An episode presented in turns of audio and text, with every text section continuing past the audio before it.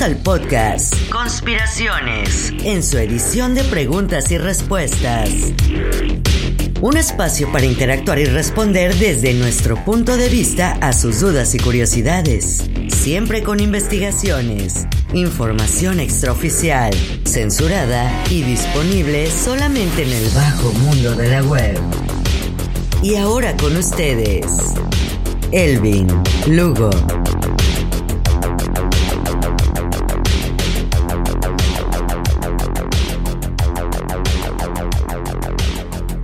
Hola, hola, ¿qué tal? ¿Qué tal? Sean todos bienvenidos a este tercer episodio de nuestra serie de preguntas y respuestas, conspiraciones, edición preguntas y respuestas. Muchas gracias a todos por siempre sintonizarnos. Sé que hemos estado en estas últimas eh, semanas, eh, bueno, quizás unas dos eh, semanas un poco ausentes de poderles brindar un episodio, pero era necesario hoy. Vamos a saltar eh, desde ya eh, a unos temas bastante, bastante eh, preocupantes, yo diría, pero que ustedes tienen que estar informados. Y antes de todo, quiero, por supuesto, introducir conmigo eh, a nuestra invitada que ha estado con nosotros ya en estos tres últimos episodios. Jenny, ¿cómo estás?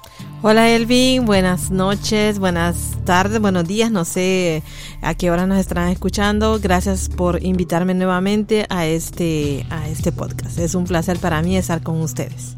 Muchas gracias Jenny, pues como, como cada eh, episodio hemos estado eh, respondiendo a sus preguntas y tratándoles de brindar la mejor respuesta a cada una de sus eh, preguntas e inquietudes. Pero en este día es un preguntas y respuestas bastante especial porque vamos a estar hablando acerca de unos temas que algunos de ustedes eh, tal vez no nos preguntaron en las primeras eh, preguntas porque no se sabía acerca de estos temas. y a esto me refiero de el brote de la viruela que se está dando ahorita, la viruela le dice monkeypox en inglés, eh, creo que se le dice viruela símica o de simio, de mono en español. Eh, y vamos a estar hablando de este tema porque es lo más fresco, lo más nuevo que hay y sé que muchas personas, dependiendo del país del, del cual nos escuchan, quizás no ha llegado la noticia a sus países, quizás está empezando apenas a hablar, pero yo creo, me temo que va a ser la próxima estrategia de estas élites, ya que aparentemente les ha ido un poco mal y es la próxima estrategia para ya poder eh, acabar de establecer este nuevo orden mundial. Así que vamos a estar hablando acerca de la viruela, por favor quédense hasta eh, todo el episodio, va a estar muy interesante, pero antes vamos a hablar acerca también de el colapso, colapso de la economía, pues que ustedes seguramente ya se dieron cuenta, ya lo están quizás viviendo cuando van al supermercado, cuando van al restaurante, se están dando cuenta que todo está costándoles más caro eh, vamos a hablar acerca de, por supuesto, algunas noticias con respecto al colapso de la economía, eh, los ataques que está sufriendo también la cadena de suministros. Hay una retención de alimentos, vamos a estar hablando acerca de eh, la retención de los alimentos de, fórmulas de bebés. Y vamos a estar hablando acerca de la subida del precio de, de, los alimentos también, la escasez que esto está causando, la revista Economist que nos está diciendo al respecto de lo que se viene ya sabemos que lo que se viene y por supuesto estaremos hablando acerca del brote de la viruela, su conexión con ensayos que ya habían, eh, se estaban haciendo desde hace muchos años. Tiene mucho que ver esto con Dark Winter, incluso ustedes van a recordar Dark Winter, este, yo hablé la, por supuesto el Dark Winter eh, como en el episodio de la Agenda 2030 como un ensayo de una de un, eh, un brote de viruela. Así que atentos porque este episodio va a estar muy interesante. Primeramente empezamos con el colapso de la economía. Tenemos aquí un, unas noticias que nos llegan de Market Watch. Se dice, este, este artículo dice, a más prestatarios de alto riesgo de Estados Unidos les faltan pagos de préstamos. Escrito por Ana María Andriotis, eh, publicado el 19 de mayo del 2022, dice así, los prestatarios con antecedentes de crédito limitados o problemáticos están incumpliendo tarjetas de crédito, préstamos para automóviles y préstamos personales. Los consumidores con bajos puntajes de crédito se están quedando atrás en los pagos de préstamos para automóviles, préstamos personales y tarjetas de crédito, una señal de que el entorno de préstamos al consumidor más saludable registrado en los Estados Unidos está llegando a su fin. La proporción de tarjetas de crédito de alto riesgo y préstamos personales con al menos 60 días de retraso está aumentando más rápido de lo normal, según la empresa de informes de crédito Equifax. En marzo, esas morosidades aumentaron más, eh, perdón, mes tras mes por octava vez consecutiva, acercándose a sus niveles prepandémicos, las morosidades en los préstamos y arrendamientos de automóviles de alto riesgo alcanzaron un máximo histórico en febrero, según el seguimiento de Equifax que se remonta a 2007.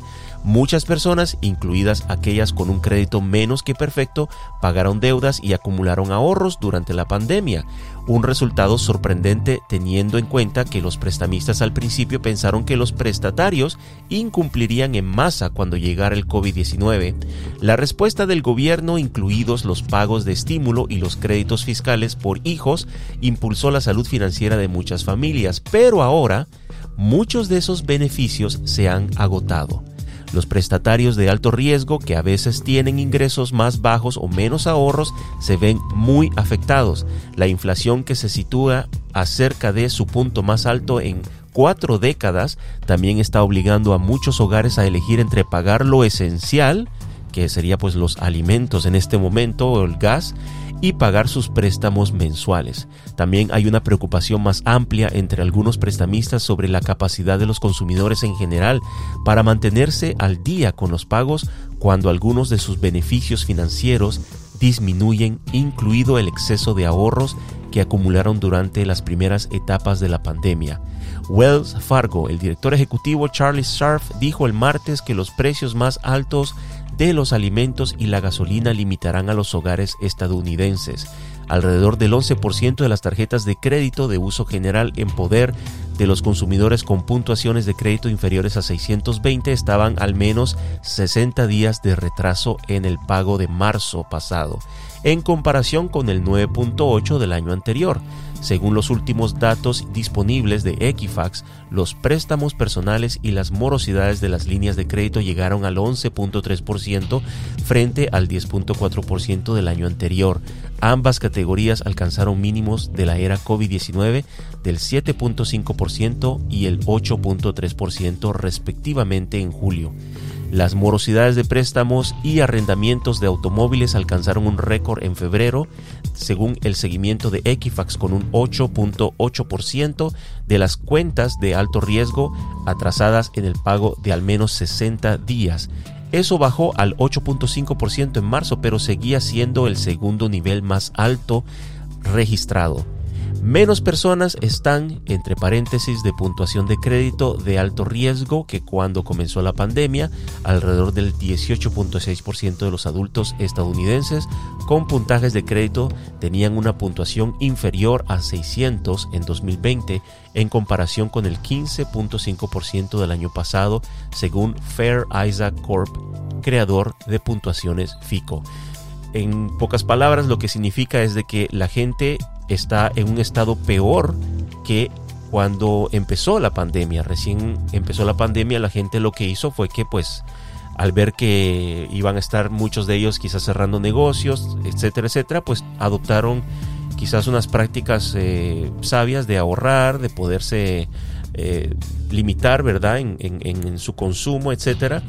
Y, bueno, pues la mucha gente a pesar de todo, pues no la pasó tan mal, ¿verdad? Creo que muchos de ustedes quizás, eh, gracias a Dios, ¿verdad? Pudieron atravesar lo más difícil que fue pues perder de pronto o quedarse sin trabajo los primeros meses de la pandemia cuando todo cerró y la prueba de que pues el mundo entero supo sobrevivir es que la gente pues de cualquier forma eh, lograron rebuscarse, ¿no? Hay personas que se inventaron nuevos negocios, quizá usted no está escuchando desde un nuevo empleo que usted no tenía antes de la pandemia o de un nuevo negocio que usted se tuvo que, que pues como dicen, eh, remangar las mangas y, inventárselo. Así que eh, en este momento lo que está sucediendo es esto obviamente es un artículo con referencia al estado financiero en Estados Unidos, pero es la realidad en todo el mundo. Muchas personas ahora están por razones de, la inflación, ¿verdad? Y el costo de vida, pues están dándole más lugar a pagar pues los alimentos, ¿no? que pagar una hipoteca, que pagar un préstamo de automóvil. Y esa es la realidad.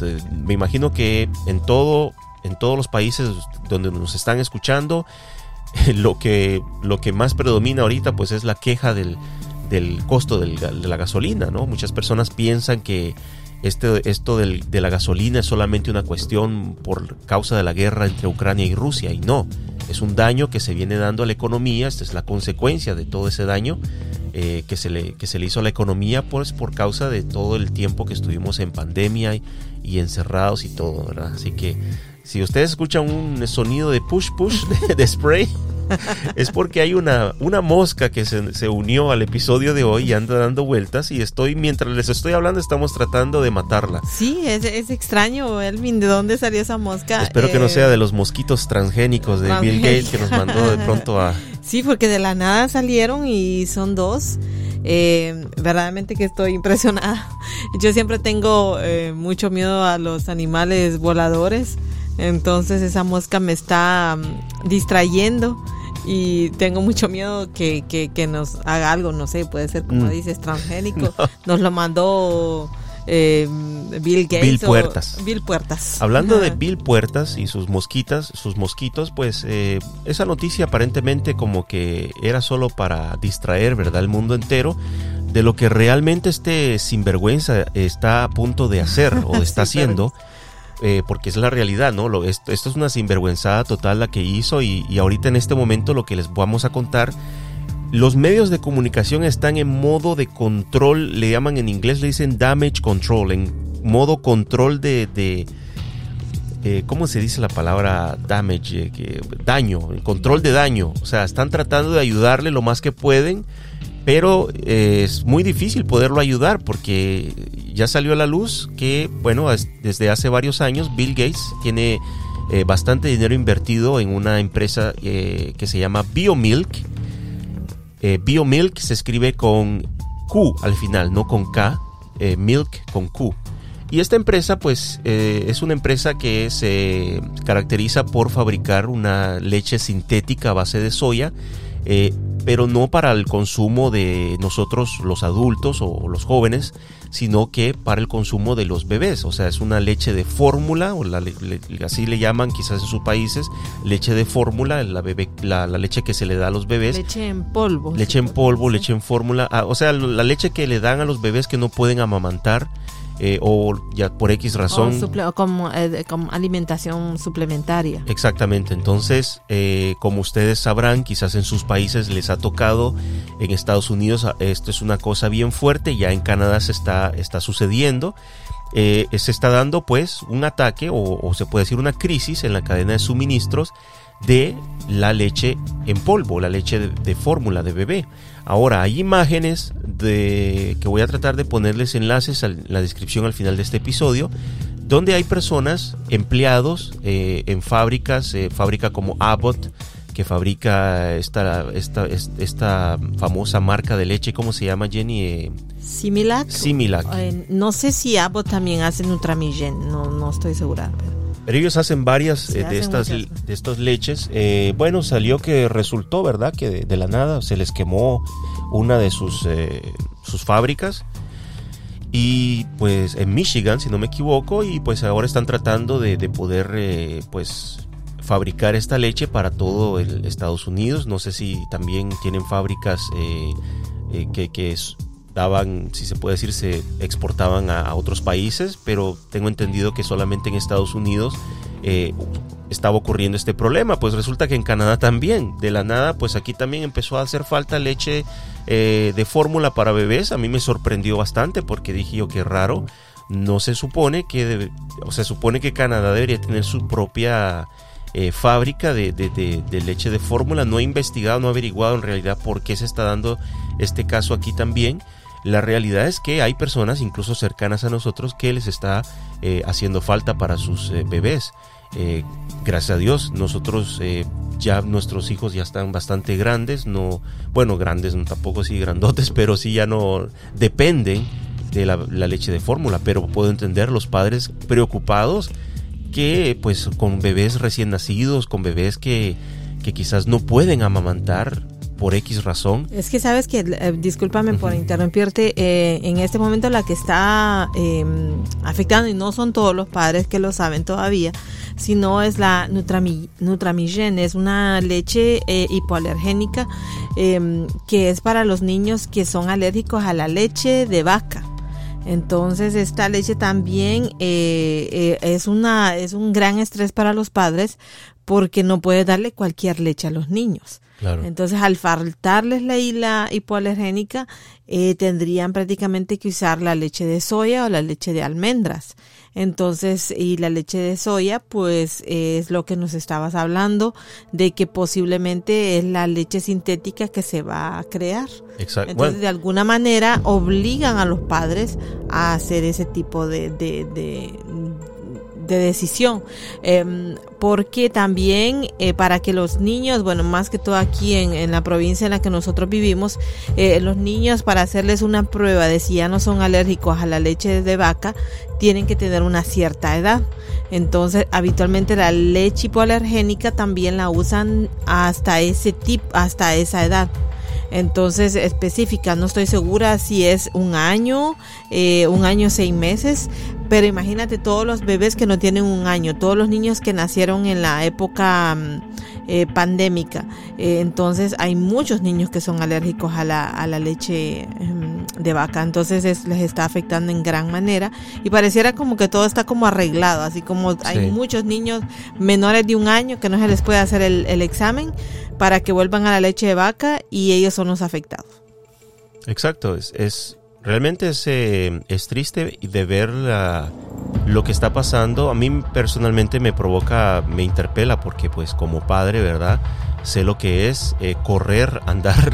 Bueno, no pasamos por eso de, de, ¿cómo decir?, de escasez, pero sí fue más por un asunto de que pues nos dimos cuenta ya tarde que ya no había leche y había que andar buscando y de pronto en una farmacia cerrada, en otro, sé lo que es andar corriendo buscando. Sí, bueno, y te acuerdas que, nos pasó con el, la con una la marca que usábamos para nuestra bebé, lo que pasó es que se comenzaron a hablar de casos de envenenamiento en Estados Unidos, pues se veía lejos, pero cuando ya comenzaron a haber casos de envenenamiento aquí en la ciudad donde nosotros vivimos, en los hospitales cercanos, es ahí donde se comenzó a mm, verdaderamente que nos preocupamos porque nuestra bebé todavía usaba esa leche y, eh, ella le encantaba, se tomaba muchos pepes, muchos biberones, nosotros le decimos pepe, y, y verdaderamente que fue un envenenamiento que aparentemente muchos niños murieron en Estados Unidos. En Estados Unidos la compañía Abbott de hecho reconoció eh, el error. Bueno, el presidente pidió, el presidente de la empresa pidió disculpas y aparentemente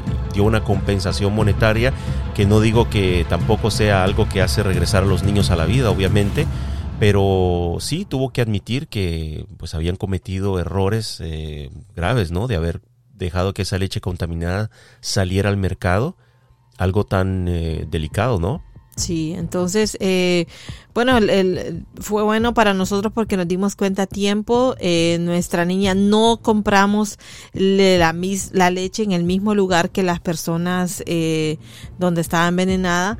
Em, y pues eh, es, es, difícil para los padres cuando estás acostumbrado a una leche. En el caso de la nuestra que no le dábamos leche materna, entonces fue muy complicado. No puedo imaginarme para los niños que son alérgicos. yo tengo varios pacientes, eh, eh, les pude conseguir algunos porque eh, en el medio en el que me muevo pues no, no se nos ha avisado como tal de que esta leche ya no se va a tener, sino nosotros pues somos distribuidores de alguna manera, entonces todavía teníamos para casos especiales, para pacientes especiales, y pero sí, ya tuvimos que este fin de semana ayudar a algunos padres que no encontraban en toda la ciudad. Y la cosa es de que esto llega a un momento, yo diría, pues ideal, ¿no? Para este personaje de Bill Gates, como les decía al principio. Este hombre eh, ahorita está siendo acusado fuertemente en redes sociales, obviamente, porque los medios de comunicación no lo acusan a él, más bien lo están protegiendo.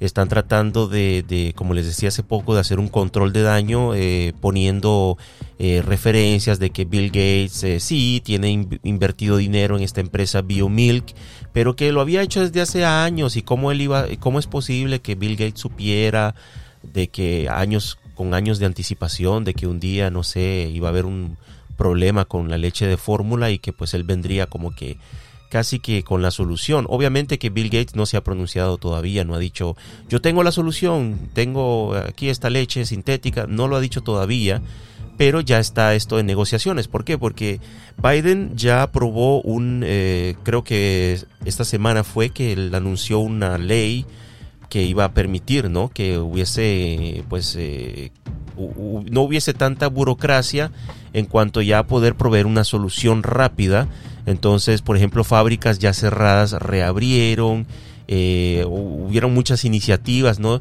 Y entre ellas esto incluye, y ahí está lo interesante, que se pueda traer de una forma rápida, aprobada de una forma como exactamente como la vacuna de la sopa china, que fue aprobada por la FDA y por, bueno, muchos países eh, bajo un estado de emergencia. ¿Qué significa esto? Que no hay escrutinio, no hay que averiguar si que los efectos, que si esto, no sé si algunos de ustedes lo sabían, pero las vacunas de Pfizer y Moderna, eh, no sé si las dos están en la misma situación, pero sé que están en, si no recuerdo, fase 2 y fase 3, que son eh, unas fases de no iba a decir experimental, bueno, prácticamente sí es experimental, pero son unas fases de, antes de poder lanzar, se puede decir un producto, tienen que pasar por ciertas fases. En el caso de las vacunas es así, también tienen que pasar, pero fueron aprobadas ¿por qué? Por medio de un estado de emergencia. Estamos en un estado de emergencia, una crisis sanitaria, las vacunas ahí están, aprobémosla. O sea, pasaron un escrutinio, un filtro básico, eh, no te mata, ok, démosle, o sea, ya. Y eso es lo que va a permitir Biden con esta ley para que entre ahora en escena esta leche, la famosa leche Biomilk de, de, la empresa Biomilk que está siendo financiada por Bill Gates. Así que bueno, será una, una, eh, una casualidad más, ¿verdad? Que, que agregar a la canasta de casualidades que se acumulan y que no dejan de acumularse, que como ustedes van a ver dentro de poco les voy a hablar de otra casualidad más. Y ya un momento dado, pues tenemos que llegar a la evidencia de que no, no son casualidades. Eh, lo siento a las personas que están todavía eh, pensando, ¿no? Que todo nos llega por casualidad. Ay, ay, qué pena. Ay, Ay, se, quemó una fábrica de leche. Ay, qué pena. Ah, mira qué casualidad. Bill Gates viene invirtiendo desde hace cinco años en una empresa de, leche sintética. Ay, qué bueno. Lo mismo pasa con las eh, tierras agrícolas. Resulta que Bill Gates durante la pandemia, eh, todo este año 2020, de 21 pasado, estuvo invirtiendo, invirtiendo y dándole y dándole y comprando tierras en Estados Unidos haciéndose, dicen que es el, el, propietario mayor, o sea, el más grande propietario de tierras, de terrenos agrícolas en Estados Unidos. Imagínense. Entonces el día de mañana, bueno, sin ir muy lejos, ya lo estamos viendo ahorita, ¿no? Con el, el problema de, de, de, de, que, de escasez.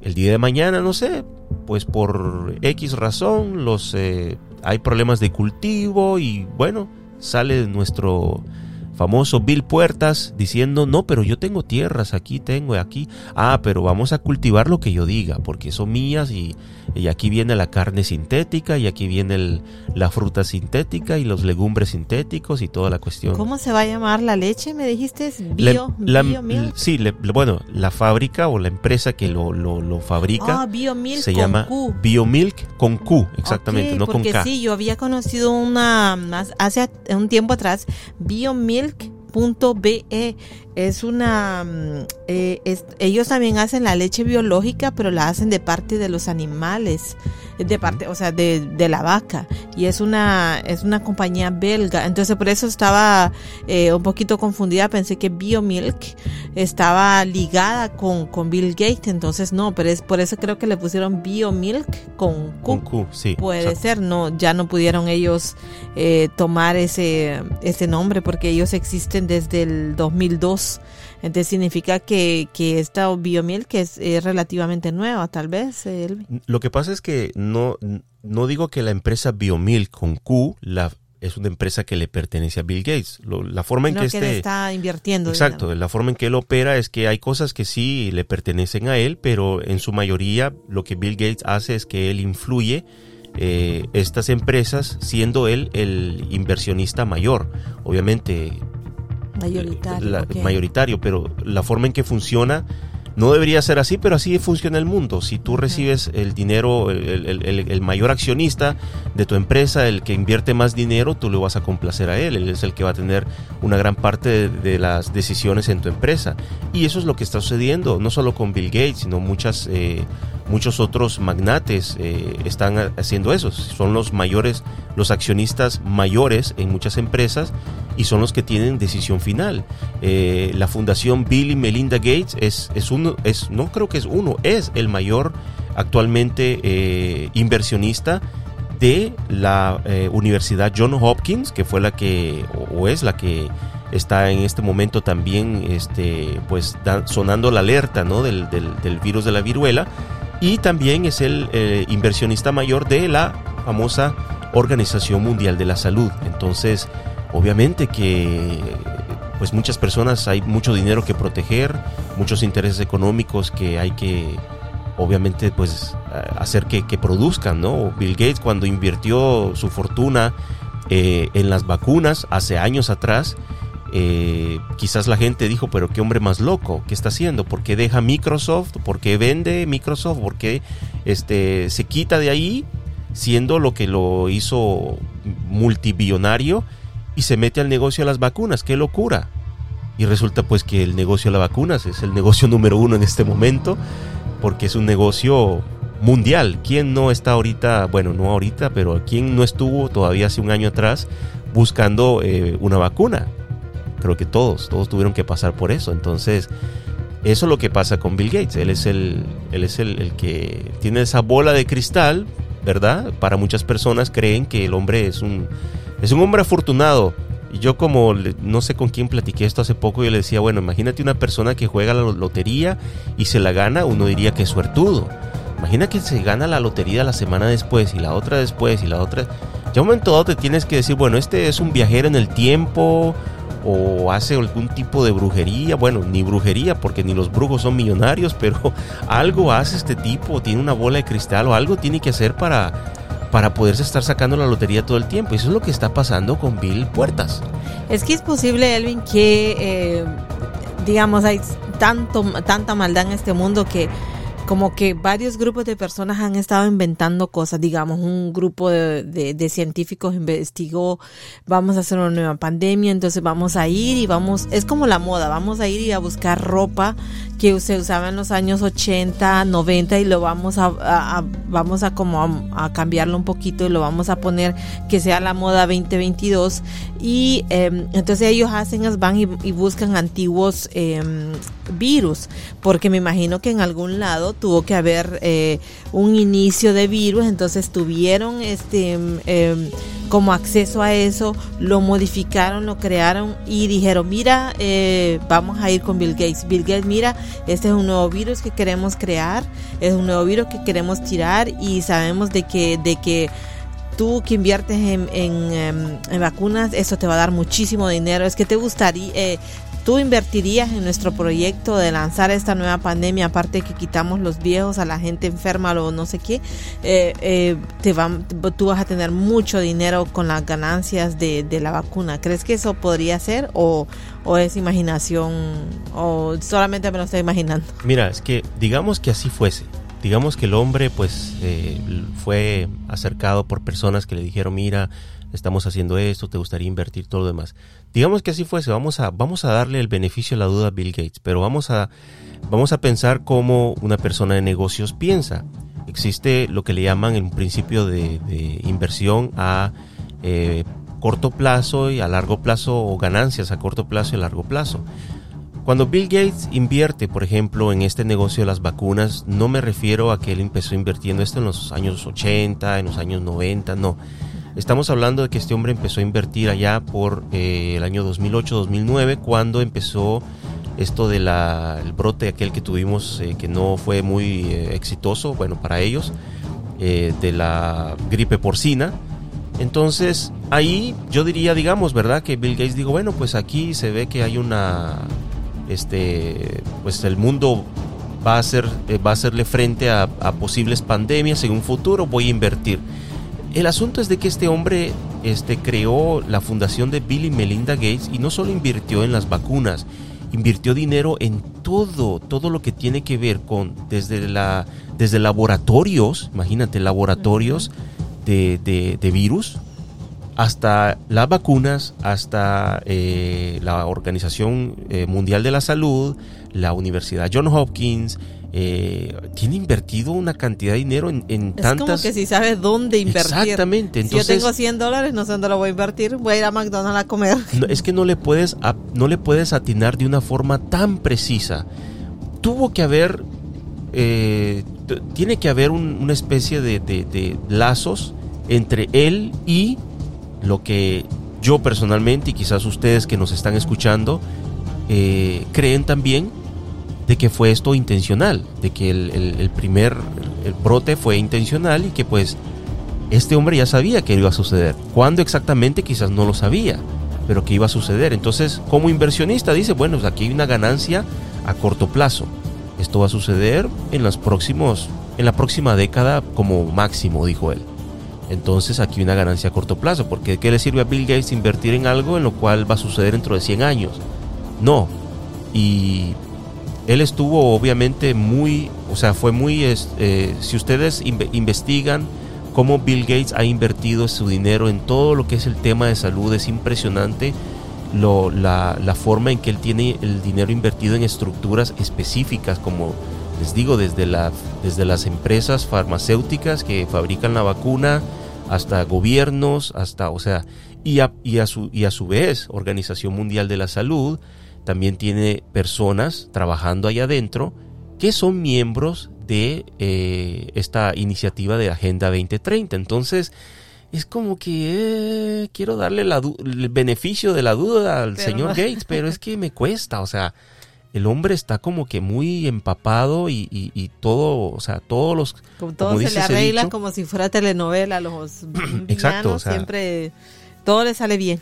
Y hay un dicho muy popular en inglés que dicen follow the money, o sea, sigue el dinero y, se le aplica muy bien a Bill Gates. O sea, tú sigues el dinero, dónde está el, dinero de él invertido y vas a ver exactamente eh, todo, pues, cómo el hombre ha beneficiado. De hecho, yo creo que lo, lo mencioné en la, en la, en el episodio aquel de la Agenda 2030, de que si ha habido un, eh, si ha habido un tipo de persona que más ha ganado durante tiempo de la pandemia han sido toda esta gente de las élites. O sea, la, la cantidad de dinero que esta gente ha hecho es increíble. Mientras nosotros, clase media, eh, pues nos hemos tenido que rebuscar. Muchas personas se han eh, quizás eh, em- visto muy empobrecidas. Ellos han hecho dinero, pero como, o sea, como locos. O sea, realmente tienen dinero hasta para... Esas personas ni siquiera podrían gozar de tanto dinero que tienen por el resto que les queda de vida. Por más que quisieran gastárselo como locos, ni, lo van a poder hacer. Entonces, no, no creo que sea una, un asunto de, de buena suerte para el señor Gates. Yo creo que es- el, el hombre sabe dónde tuvo que invertir el dinero porque el hombre tiene conexiones con estas personas, con gente muy alta, muy en plazos muy altos, en, que son parte de estas élites que, bueno, le decimos élites, son diferentes personajes en diferentes sociedades secretas que están planificando siempre, se reúnen, planifican eh, qué es lo que este mundo necesita, qué es lo que podemos hacer, etcétera. Así que vamos a seguir con este tema de, de la, la leche en polvo, BioMilk, este, ya que es muy interesante, se, se va a estar seguramente desarrollando, ¿no? Vamos a saber en los próximos días si sale la famosa iniciativa de que pues Bill Gates va a proveer esto de forma igual que la vacuna, ¿no? Gratis, no, sí va a ser gratis. Al final pues te lo van a estar cobrando de otra forma. Subida de precios de alimentos y inicio de escasez de estos, tal y como fue planeado. Mm, eh, como les dije también hace unas semanas atrás, todos pensábamos, ¿verdad?, que iba a haber un gran apagón. Yo pensé que iba a haber un gran apagón. Y no fue necesario, no, no fue necesario. Eh, con la guerra entre Rusia y, Ucrania fue suficiente para poder este, crear esta escasez, porque la idea era, o lo que pensaba yo y pensaban muchas personas, es de que eh, si había un gran apagón en la cadena de suministro, se arruinaban los sistemas informáticos, eh, transporte, logística, etcétera. Todo eso pues iba a causar un caos. Iban a poder culpar, en este caso, pues a Rusia. Y no jugaron esa carta, por lo menos en este momento no es la carta que vemos que están jugando.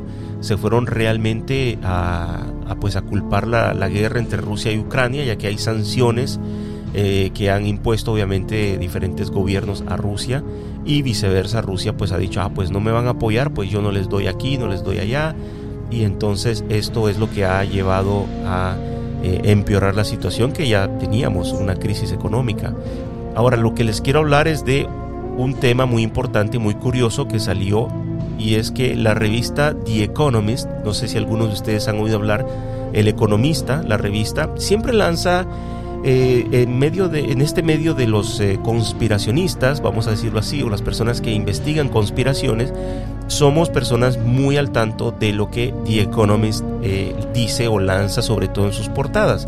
Ellos se caracterizan por lanzar portadas de, de la revista con un mensaje premonitorio. Siempre están como que lanzando de antemano qué es lo que va a pasar, qué es lo que va a suceder. Eh, sí tiene que ver con la situación actual, porque siempre la, revista tira una, portada de, una imagen que tú dices, bueno, sí, me identifico, es, por ejemplo, me acuerdo hace un año, esta época más o menos, había lanzado aquella portada donde salían eh, una familia sentada en un sofá y todos con unas máscaras de gas. Lo importante aquí era que esas máscaras parecían ser más como máscaras anti antinuclear o antirradiación.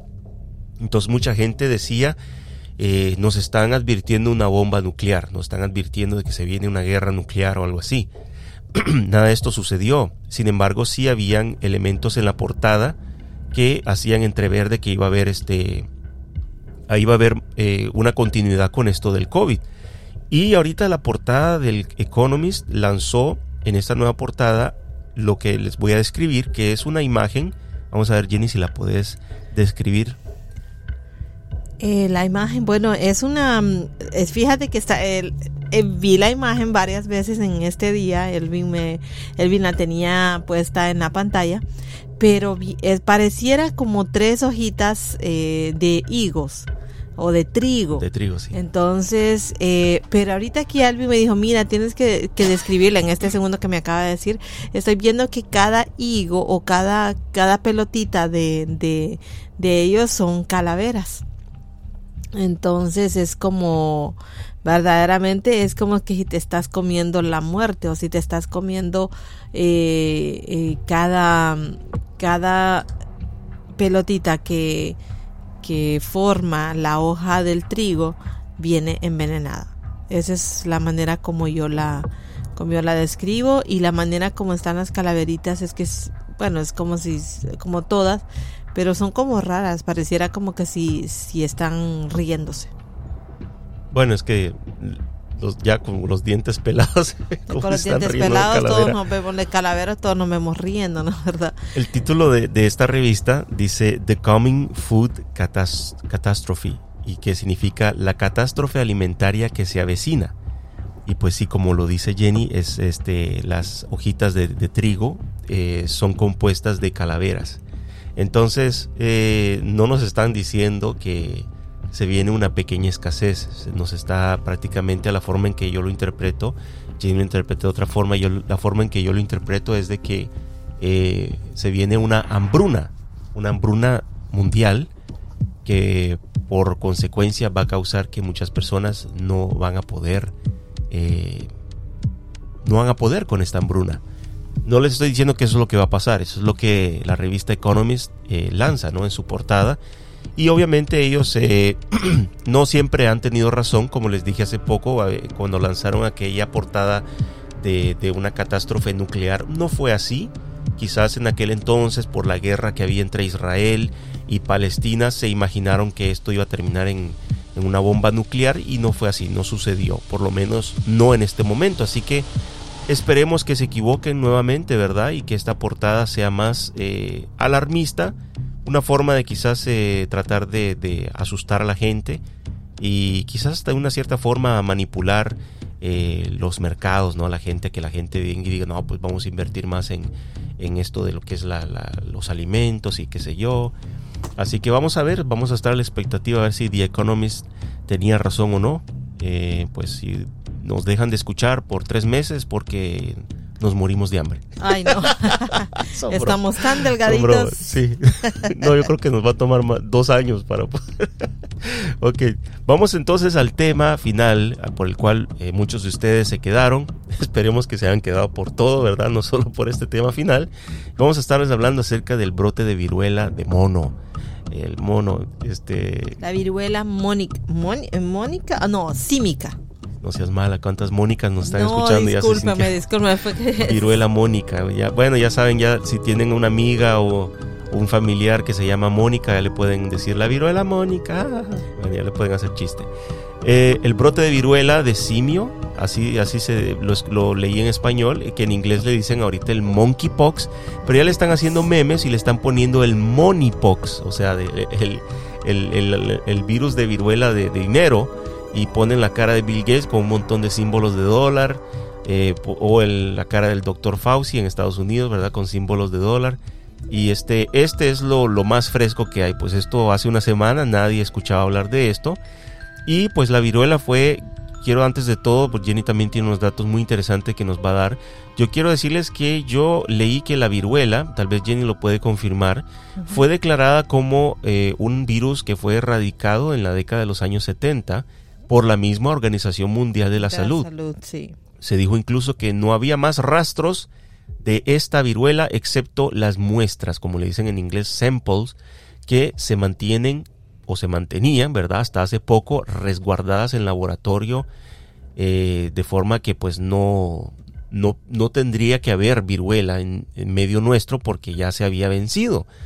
Entonces podríamos afirmar, si esta viruela se había ya vencido, erradicado, con vacunas y todo esto, eh, ¿qué pasó? ¿Por qué volvemos otra vez a tener una viruela? ¿Será que se escapó de un laboratorio?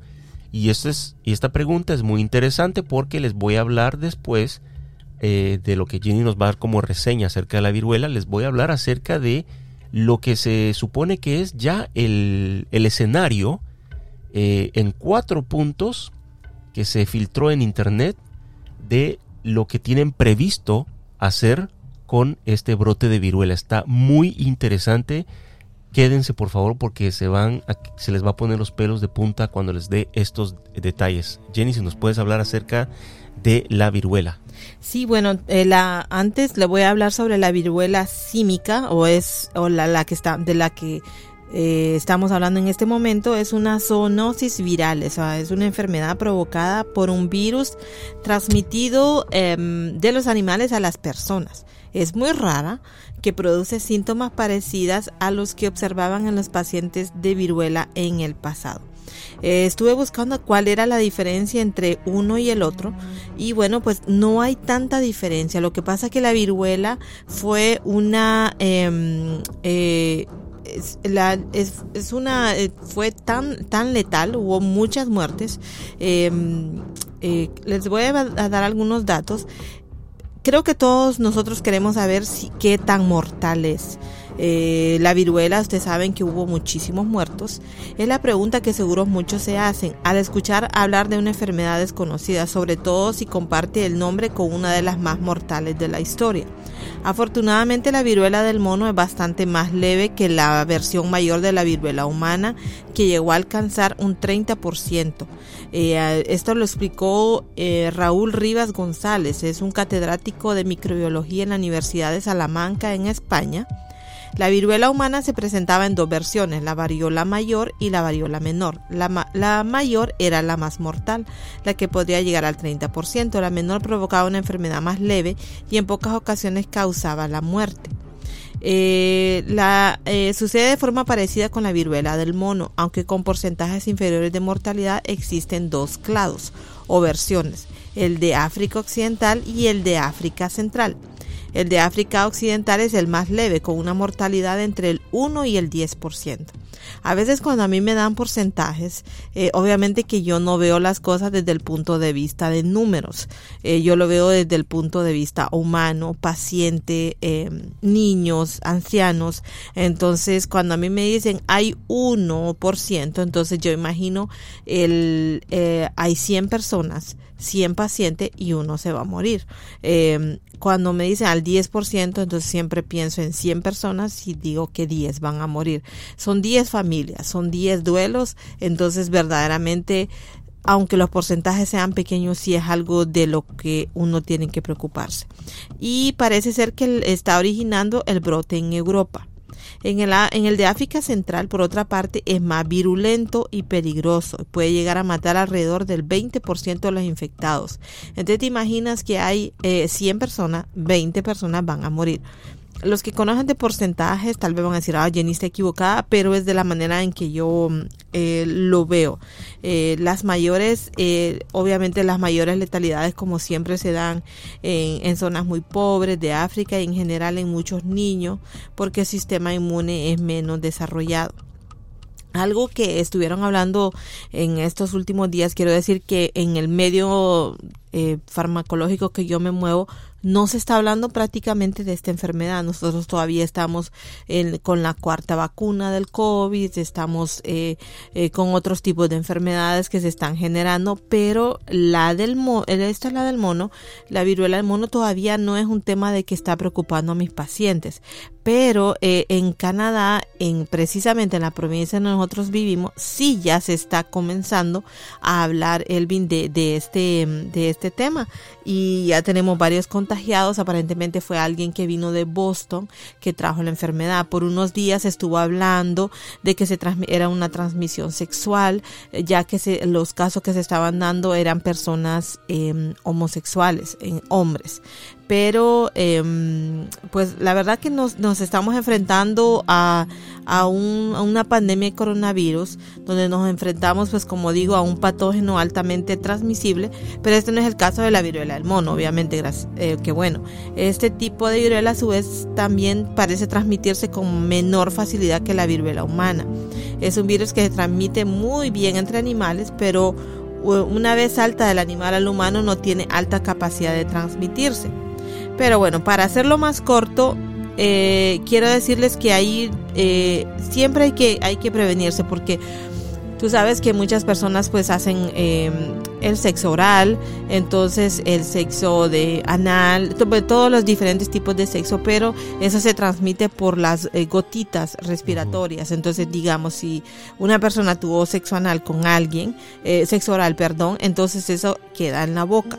Entonces esta persona, eh, digamos, tiene niños, tiene otras personas que viven, la saluda de beso, qué bueno que ahorita que con el COVID las personas no mucho saludan de beso, tiene esta cosa y lo y lo, eh, lo raro de esta enfermedad no es lo raro, sino que tiene, eh, tiene a 7 a 14 días de incubación, que se parece mucho cuando el COVID comenzó.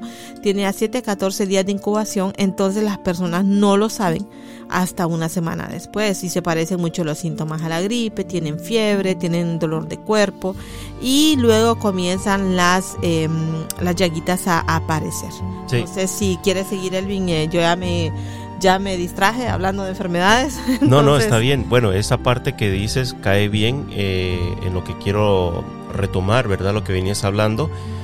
Eh, lo que sucede con este virus es de que no es un virus que se dice que se transmite, ¿verdad? De la misma forma que el COVID. Eh, como lo mencionaste hace poco, hasta, hace, hasta, hasta ahora, ¿verdad?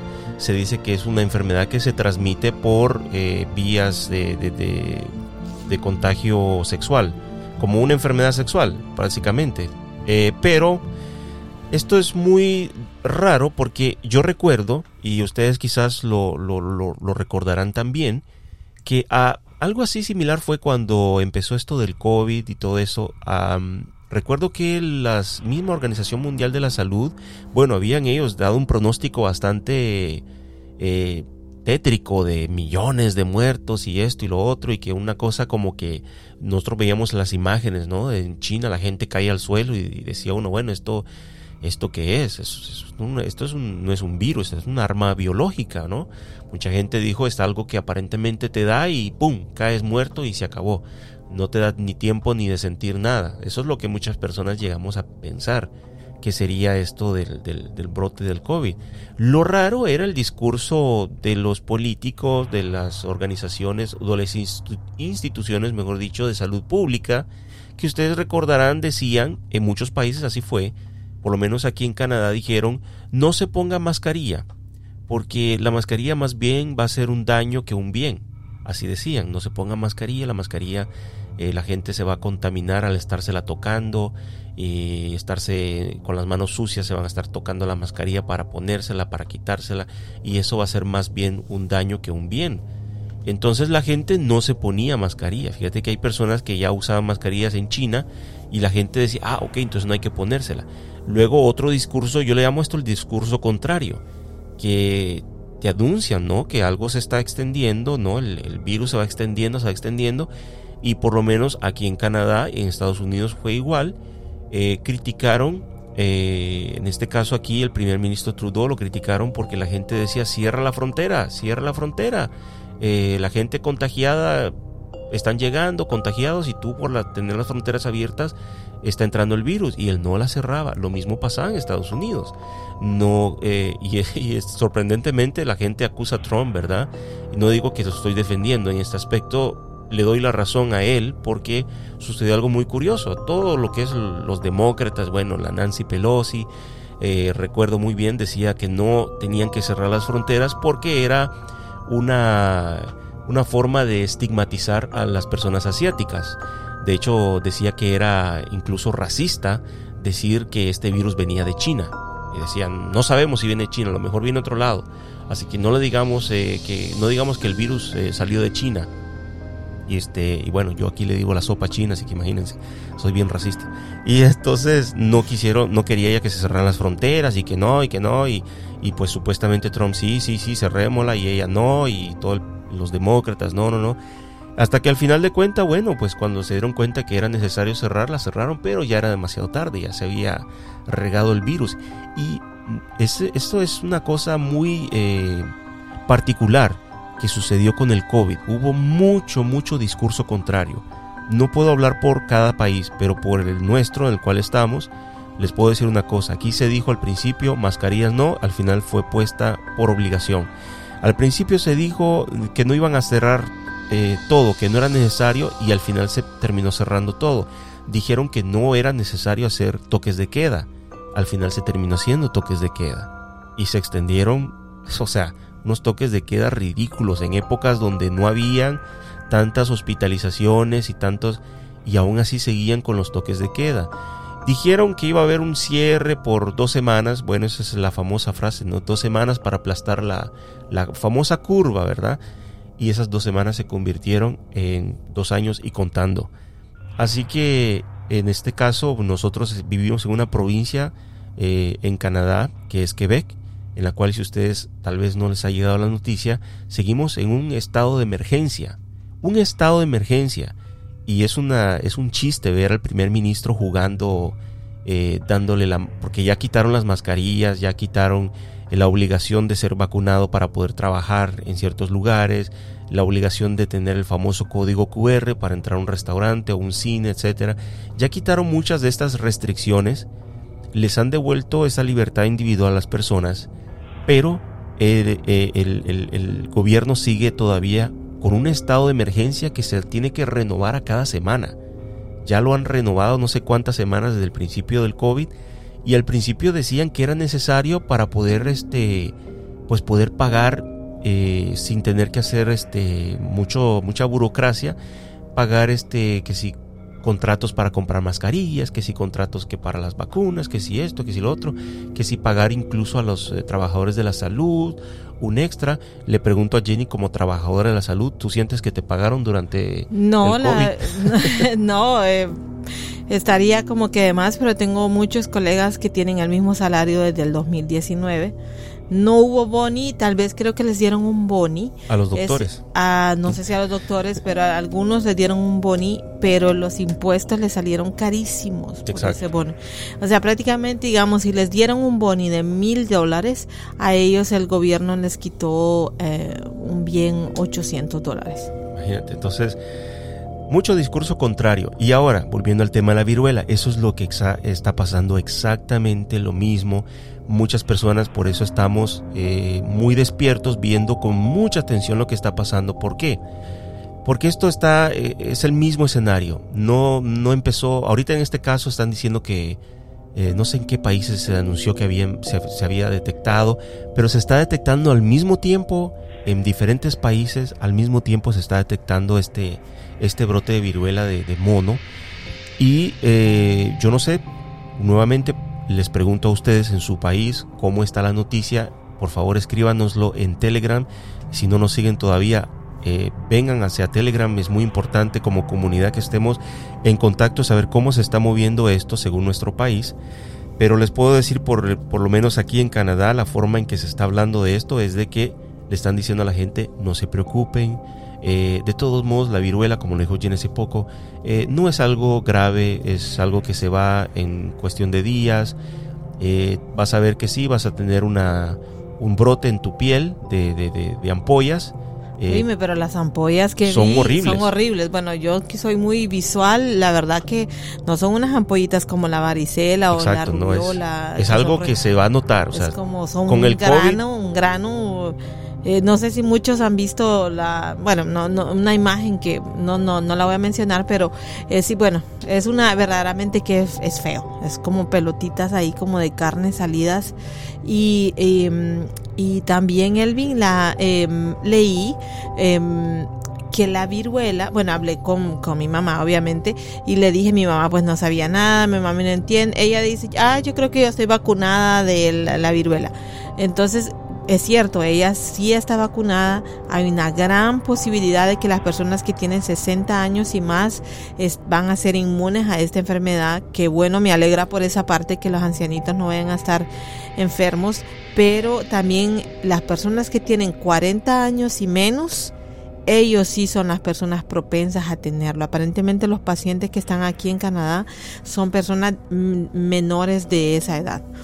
Bueno, es que aparentemente la, las personas, eh, depende del país también, fueron vacunadas contra la viruela desde pequeños eh, en diferentes épocas. Yo sé que aquí en Canadá es cierto lo que dice Jenny, se dice que este, no sé si hasta el año 72, 77, algo así, se vacunó y después ya no se vacunó más. Entonces, Creo que se- dejó de, se radicó en, el año, en los años 80. Exacto, pero esto es en, en- 22 en años. diferentes países. Por lo menos yo sé que, porque estuve leyendo unas personas decían, ¿quieres saber si te pusieron la vacuna de la viruela?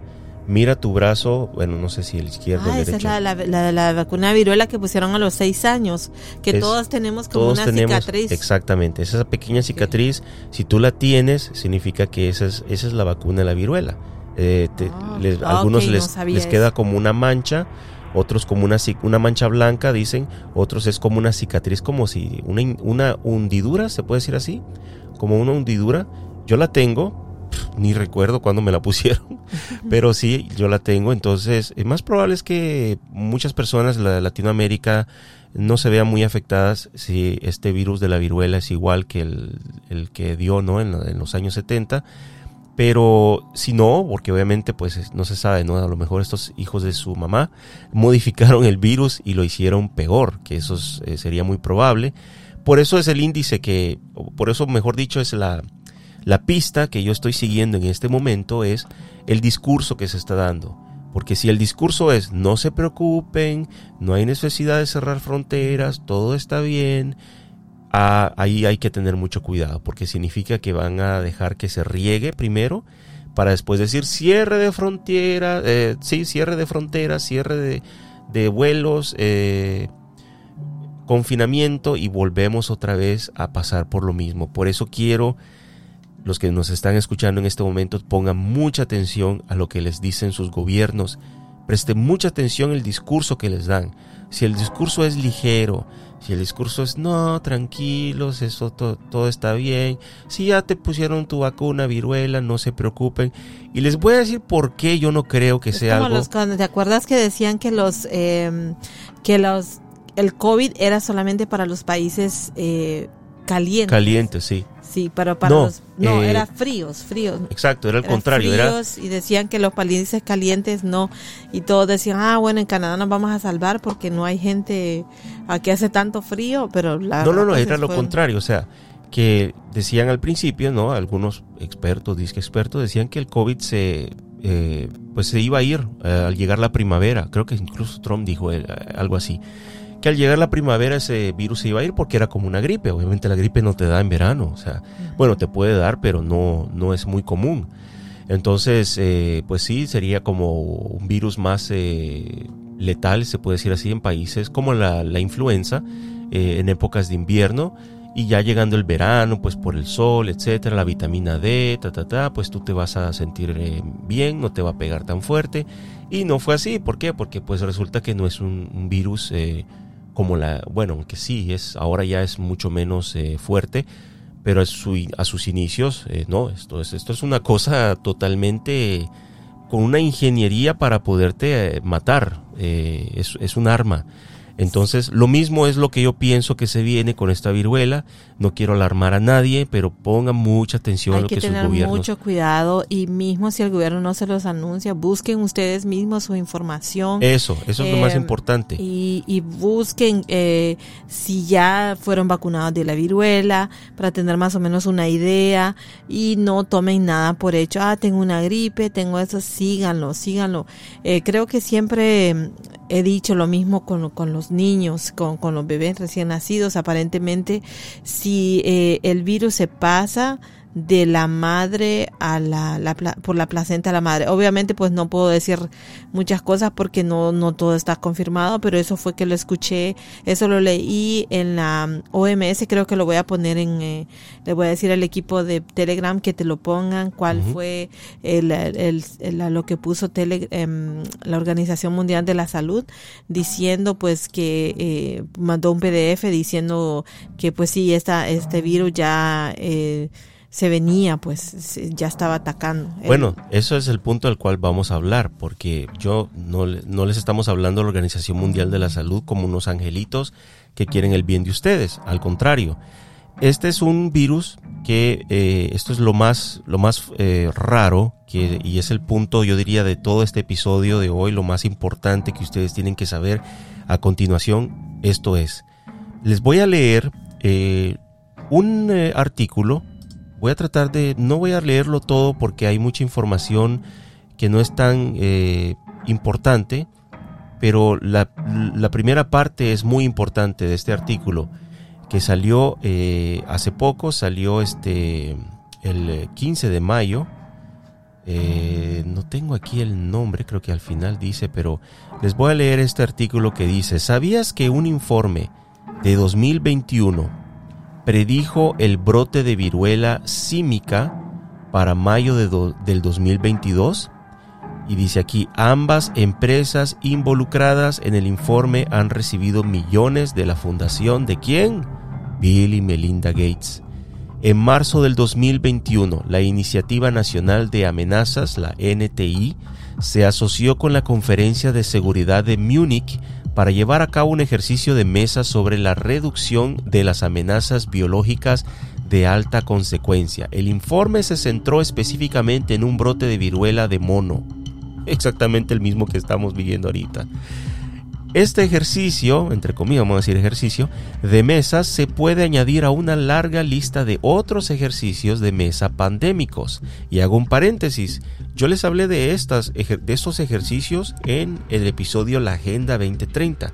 Les invito a ir a escuchar episodio Agenda 2030, parte 1 y parte 2 excelentes episodios que hay que estar, yo mismo los estoy reescuchando porque yo mismo me asusto de ver cuántas cosas se siguen cumpliendo de lo que estaba en ese, en ese episodio escrito. Yo lo escribí con la información que encontré y ahora mismo yo lo escucho y me digo, wow, parece, esto no, esto sigue siendo actual, no es una cosa que ya quedó en el pasado. Así que dice este artículo, en un hilo anterior que eh, se escribió en noviembre del 2021, antes de que se prohibiera, ah no, esta persona escribe, antes de que se prohibiera mi cuenta de Twitter, dice, yo escribí un hilo titulado ¿Quiénes son el Centro John Hopkins para la Seguridad Sanitaria y por qué publicaron un documento llamado La Pandemia de SPARS 2025 a 2028? Dice, en ese hilo hablé de cuatro ejercicios de mesa pandémicos que han tenido lugar en los últimos 20 años. Y atención, estos ejercicios yo los mencioné. La operación Dark Winter, invierno oscuro, la tormenta del Atlántico el, famoso Clade X, Clado X, y el más famoso de todos, ya saben cuál es, el famoso evento 201, el que predijo el, COVID, el, bueno, la sopa china, vamos a decirlo así, lo predijo al 100%. Ahora tenemos otro que podemos añadir a la lista llamado fortalecimiento de los sistemas mundiales para prevenir y responder a las amenazas biológicas de alta consecuencia. Open Philanthropy financió el informe, uno de sus principales financiadores es Dustin Moskovitz, que fundó Facebook junto con Mark Zuckerberg. Antes de entrar en un breve resumen del documento es importante bajar por el agujero del conejo, el rabbit hole que le dicen, para ver cómo están conectados los puntos. El informe era una asociación entre la Iniciativa de Amenaza Nuclear, la NTI, y la Conferencia de Seguridad de Múnich. La Conferencia de Seguridad de Múnich ha recibido una financiación de 1.2 millones de dólares de la fundación de Bill y Melinda Gates. Y esta persona pone todas eh, las pruebas de, de cuánto monto recibió, cuándo, etcétera, etcétera. Les voy a poner, por supuesto, el artículo está en inglés, pero lo traduje al español, pero les voy a poner el artículo, eh, eh, el link o el enlace del artículo en la descripción al final de este episodio.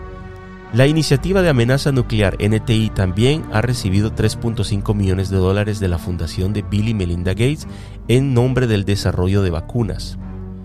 El 20 de septiembre del 2017, atención, 20 de septiembre del 2017, antes del mismo Antonio 19, antes de la sopa china, la iniciativa sobre la amenaza nuclear, NTI, y el Foro Económico Mundial, de quien ya saben a quién le pertenece, organizaron a Santa Claus Schwab, por, por cierto, organizaron una mesa redonda sobre el panorama actual de los riesgos biológicos que presenta el avance tecnológico en el contexto de la cuarta revolución industrial.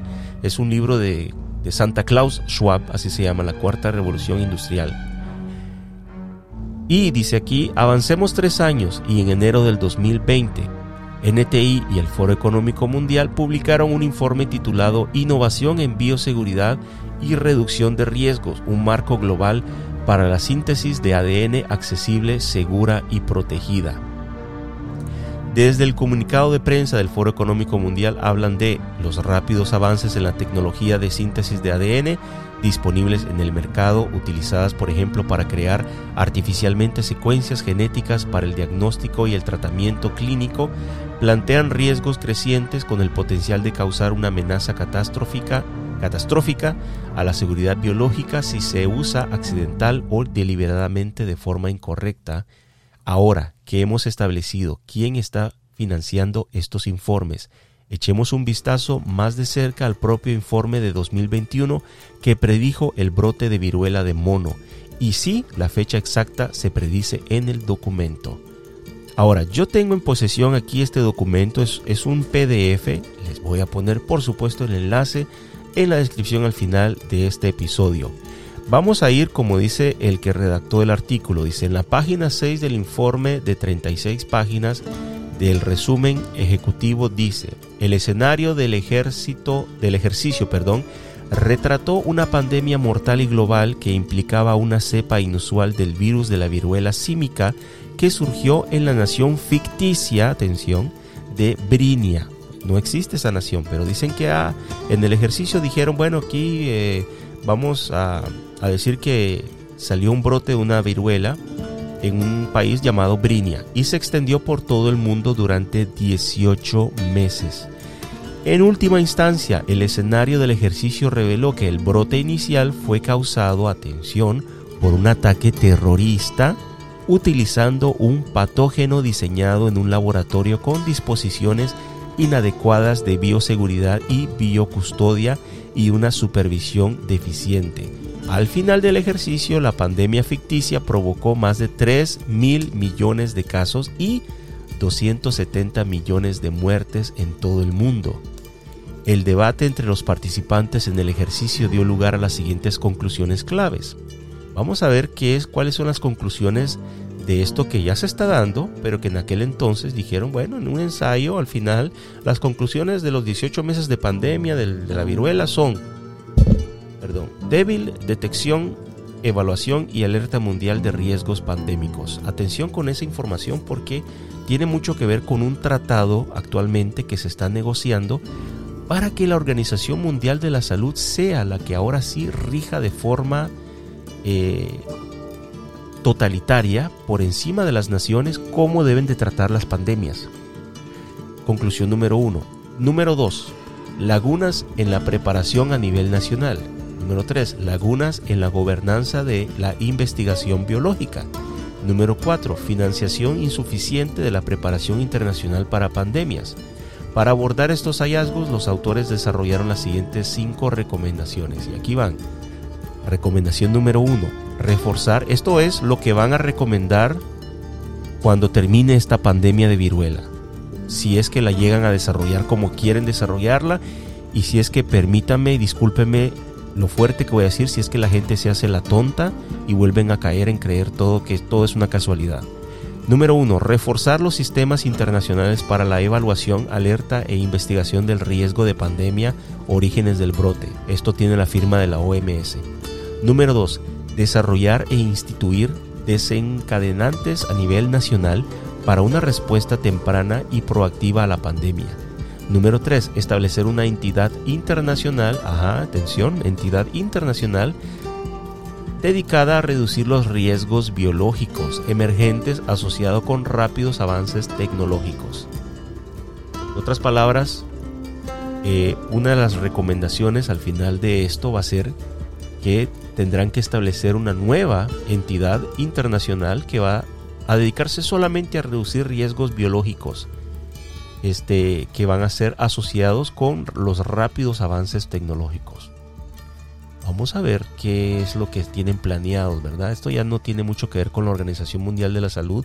Esto me huele más a una entidad tecnócrata que va a estar manejando en nombre de la salud mundial eh, pues cómo vamos a tener que de ahora en adelante vivir eh, si, pues no sé, utilizar nuestros antiguos métodos X de identificación, de... Ya saben por dónde voy, ¿verdad? Todo eso va a tener que cambiar y van a tener que reemplazarlo por algo diferente. Eso por ahí va. Número 4. Desarrollar un fondo catalizador de seguridad sanitaria mundial para acelerar la preparación para pandemias, creación de capacidad en países de todo el mundo. Esto es pues darle más poder a la OMS.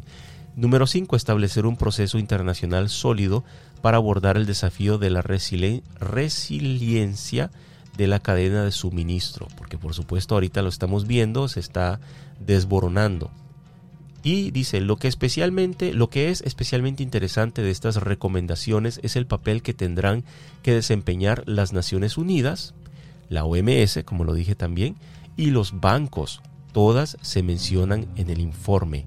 Esto parece un, guiño directo al tratado sobre la pandemia de la OMS que se está debatiendo en la Asamblea Mundial de la Salud, atención, del 22 al 28 de mayo. En este momento, por si no lo sabían, lo que les dije hace poco, se está debatiendo justamente un tratado que eh, permitiría, si todos los países votan a favor, o la mayoría vota a favor, le permitiría a la Organización Mundial de la Salud de tener eh, pues la última palabra por encima de la soberanía de los países. En otras palabras, tu país, no importando de qué país tú seas, quiere tratar una próxima pandemia o brote de lo que sea, cualquier tema de la salud, lo quiere tratar de una forma, por ejemplo, yo sé que en Guatemala, hasta hace poco todavía, eh, las personas tenían la...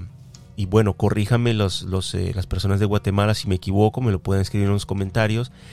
Eh, hasta hace poco las personas tenían el poder de decidir si se querían vacunar o si no se querían vacunar podían también tomar este un, un kit que les estaban dando y el kit tenía pues medicamentos, entre ellos yo creo que venía la ivermectina, ivermectino, ivermectina, no sé en español cómo se dice, eh, vitamina D y bueno, toda clase de, de, medicamentos eh, y ingredientes naturales para poderse tratar en caso de que la persona contrajera el COVID. Entonces, una persona podía decir, pues yo me voy a vacunar, o si no me vacuno, pues yo quiero el kit. Si me da el COVID, me voy a tratar con el kit. Excelente, me parece muy bien.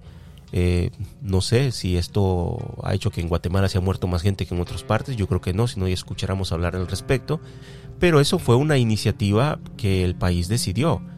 Eh, otros países, eh, no sé, en Estados Unidos, por ejemplo, cada estado decide cómo quiere manejar la pandemia. Florida decidió que no iban a cerrar todo, como en otros estados se mantuvo cerrado.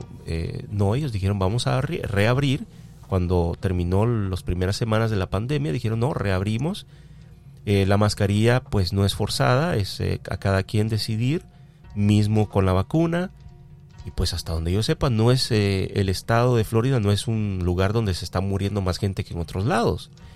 Entonces, la verdad es que al final nos, dimos, nos damos cuenta que cada país, incluso cada estado, si tiene la posibilidad de tener ese poder de decidir por sí solo, puede manejar la pandemia como bien mejor le parezca. Tiene sus propias, eh, en Estados Unidos cada estado tiene su gobernador, tiene su equipo de, salud pública y saben cómo manejar.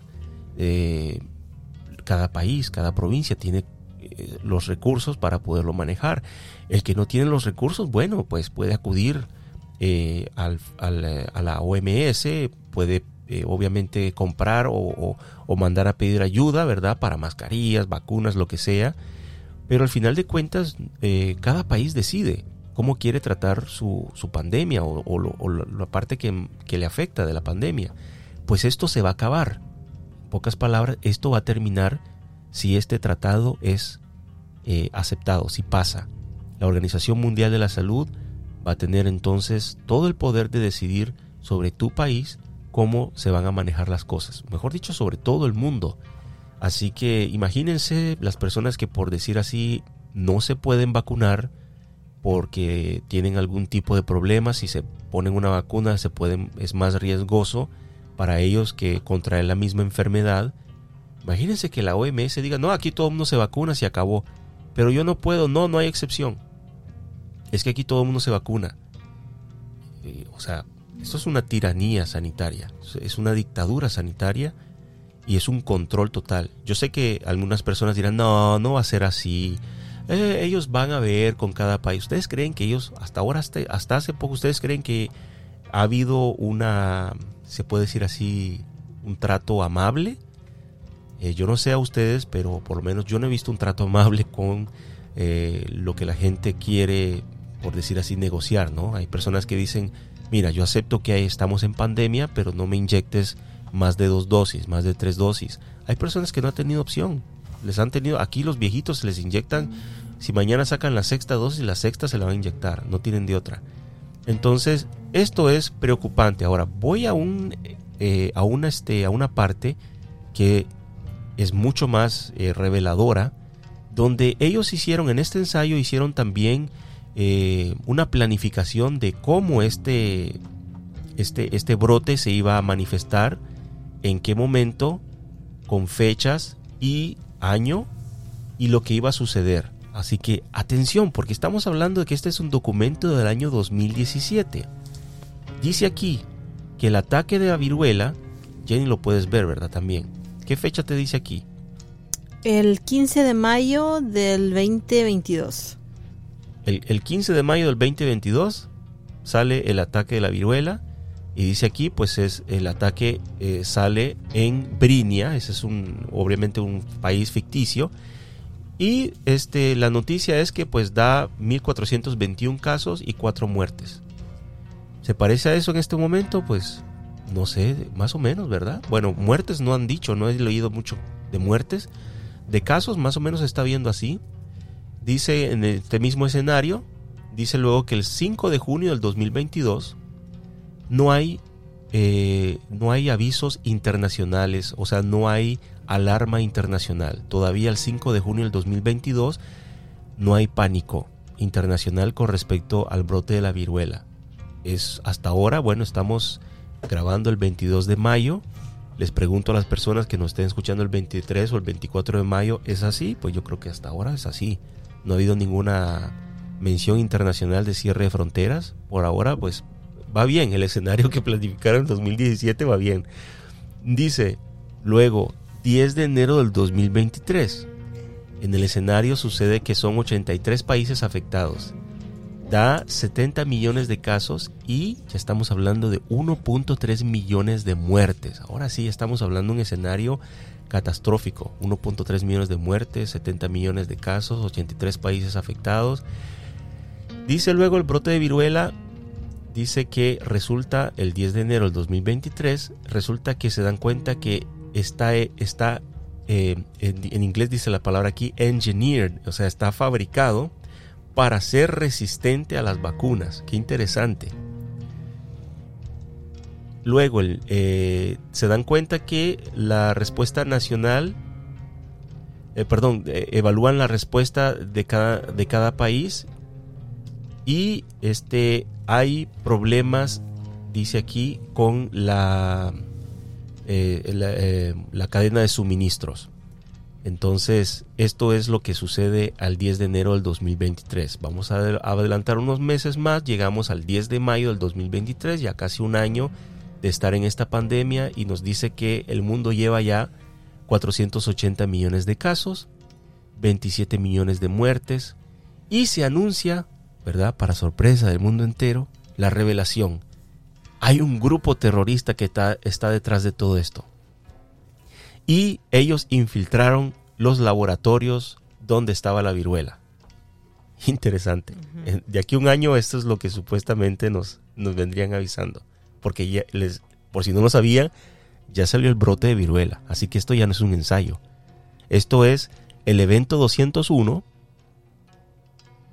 o sea, el equivalente a lo que fue el evento 201 que se cumplió con el, la sopa china. Esto es lo mismo. El, ensayo de la viruela que se cumplió. Porque se está cumpliendo en este momento, hasta ahora.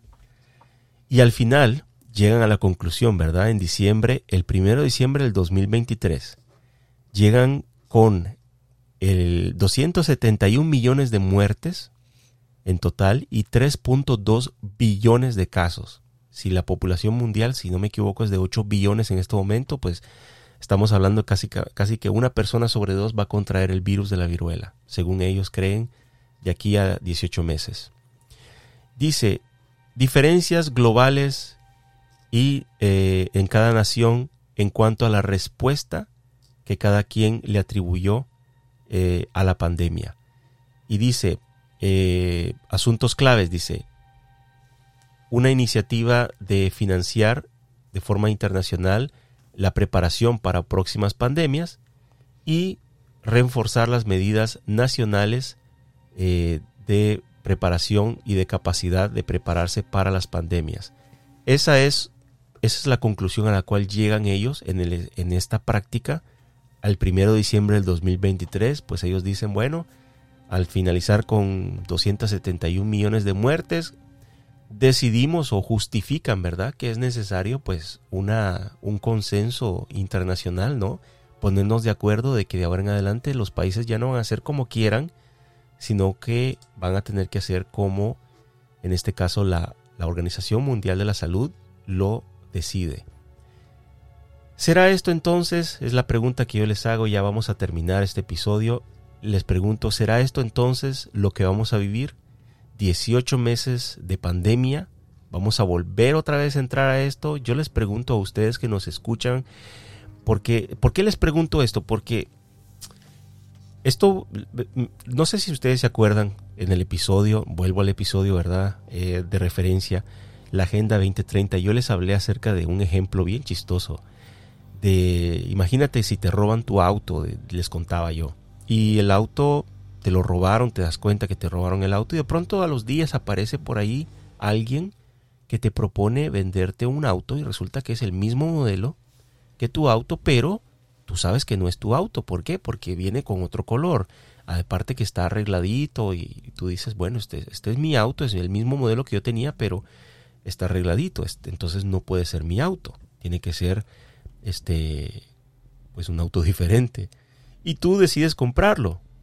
Y después te das cuenta que, pues al final de cuentas, sí, era tu auto. te lo, simplemente te lo repintaron, te lo rearreglaron y te lo revendieron, pero era tu auto. Cuando tú te das cuenta de eso, tú dices, me robaron, ¿verdad? Ahora imagínate que vuelve a suceder.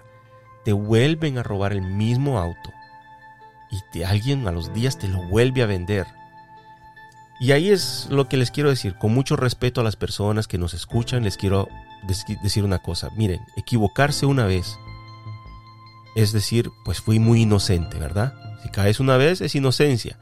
Pero imagina si volvemos a caer una segunda vez en el mismo juego. Yo les pregunto a ustedes cómo se llama eso. No voy a, no voy a ponerle el nombre yo, póngale ustedes el nombre. Hay unos que van a ser suaves, otros van a ser más eh, fuertes, ¿verdad?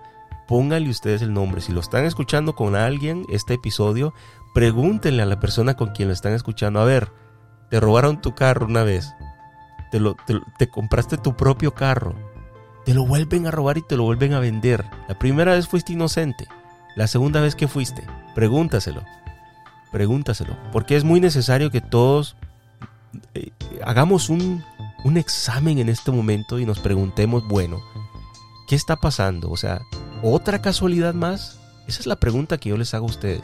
¿Ustedes creen que esta es otra casualidad más? Que un ensayo que fue previsto en el año 2017 se está cumpliendo en el mismo mes que ese ensayo hablaba, 15 de mayo del 2022, lo leyó Jenny. No estamos, a, yo creo que la noticia no salió el 15 de mayo exactamente, pero pues muy cerca salió, salió hace poco. Salió hace, poco. Hace tres días, ¿verdad? Estábamos el 19. Perdóname, estaba buscando cuando dijiste de Brinia, que no existía el país. Entonces, bueno, estaba buscando en el mapa. Y... No me digas que existe una ciudad que se llama Brinia. Fíjate que es que estoy, es que estoy como tratando, porque no encuentro nada cuando digo dónde es Brinia, todo lo estoy buscando información y no la encuentro. Entonces lo único que encuentro, no sé si sabes dónde está Indonesia, es como una sola, mm, eh, no sé cómo decirlo en español, es como un solo archipiélago de, de islas. Entonces, este, ahí aparece eh, Ahí aparece Brinia como al final de la puntita de, de, ese archipiélago. Pero no estoy segura que es ese porque no me dicen nada del país, no me dicen nada de la ciudad, la busco. No, es, es que definitivamente ellos lo dijeron, es ficticio, entonces no creo que sea. Qué, qué casualidad que Brinia, una ciudad, digamos, si fuese ahí, está muy cerca de Filipinas. Eh, o sea, está pero verdaderamente en un archipiélago donde nadie va. Entonces, este eh, es como, como raro que justo haya aparecido ahí. Y casi siempre las enfermedades, a mí a veces no me gusta cuando dicen que las enfermedades vienen de los animales, el COVID que venía de un murciélago, venía de un mono, porque lo primero que yo me imagino es si se transmite de una u otra manera, o el mono se dio un beso con un humano, o hubo otro tipo de relación, una, una, no sé, algo así. Entonces, digo, no, eso es casi eh, imposible. Yo habitualmente creo más en la ciencia, creo más en que las cosas se, las, eh, las mentes enfermas lo crearon. Entonces, bueno, eso es. que a estas alturas, a estas alturas, yo, yo digo, bueno, la gente creyó. Vamos a, vamos a ser honestos, todo el mundo cree. Yo creí cuando empezó la pandemia del COVID, creí porque había, había una especie de estadísticamente, históricamente hablando, las personas que tal vez saben de, las pandemias pasadas sabrán que la última vez que hubo una pandemia así fuerte, mundial, eh, creo que fue la famosa pandemia de la gripe española o... Sí, la gripe española, ¿no? allá por el 1918, algo así creo que fue. Eh, búscalo ahí, no quiero decir una falsa, ah, un falso año, por favor. Gripe española creo que fue. Y dicen que a cada 100 años más o menos eh, siempre hay como una especie de una, pandemia mundial que sale y pues que afecta al mundo. Bueno, fue más o menos en 1918. Así fue, wow, wow, mira, buena memoria. 1918, bueno, yo me acuerdo, acuérdate que me gusta mucho. ¿Te acuerdas de 1918? No, 1920, me acuerdo de, de eh, bueno, más o menos he leído algunos libros de historia de los 20 y siempre pues eh, salían las personas con una mascarita, entonces que apareció en el 1900, eh, duró de 1918 hasta julio de 1921. Exacto, y y en aquel entonces, eh, pues no, no teníamos obviamente los medios de comunicación desarrollados, o sea, la gente se dio cuenta conforme se estaba manifestando y cada país lo, lo trató de la forma que pudo tratarlo. Y la gripe española desapareció. Se, la gente se infectó, la, gente pues que estaba bien de salud sobrepasaron la enfermedad. La gente más débil, lastimosamente, no la, no la pudieron... Eh, no la pudieron aguantar, ¿verdad? No digo que así tendríamos que haber manejado esta, esta, pandemia de la sopa china, pero sí creo que hubieron muchas movidas malas, eh, muchas intervenciones que no ayudaron, que más bien empeoraron la situación. Y ahora estamos viendo que se repite el mismo escenario con un nuevo, una nueva, un nuevo brote, una nueva cosa totalmente nueva.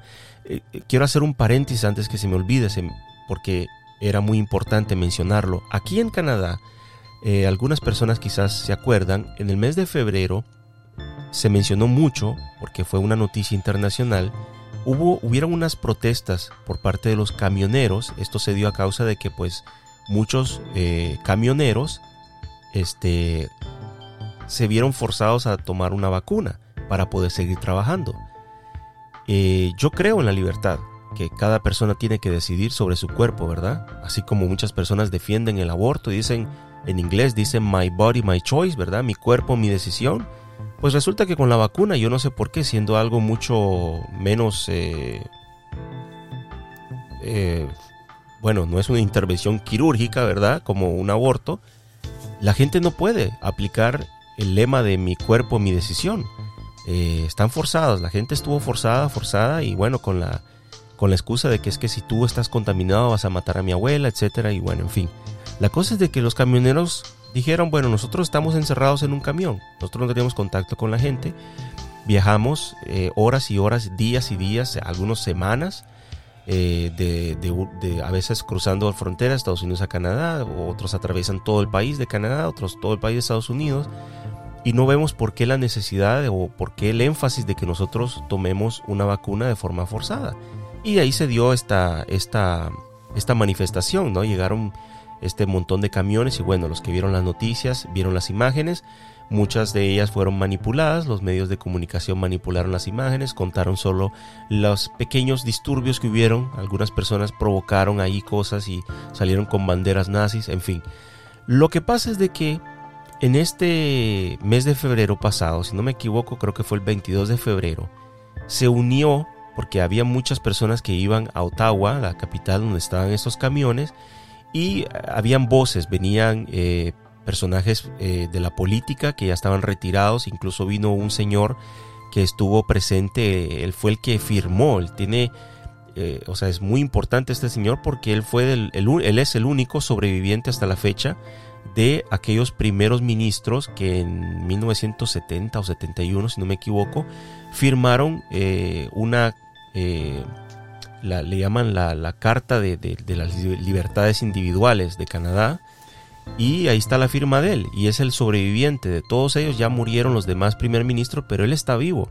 Y él dio un discurso muy bonito, voy a tratar de ponérselos también eh, al final en la descripción de este episodio, donde él habló acerca de, por qué la libertad individual es importante, por qué eh, la libertad de cada persona es muy defendida en este país, en Canadá, la libertad de expresión, la libertad de la dignidad, o sea, ser tú una persona digna, sentirte digno, tener eh, pues de qué comer, de, qué vestir, etc.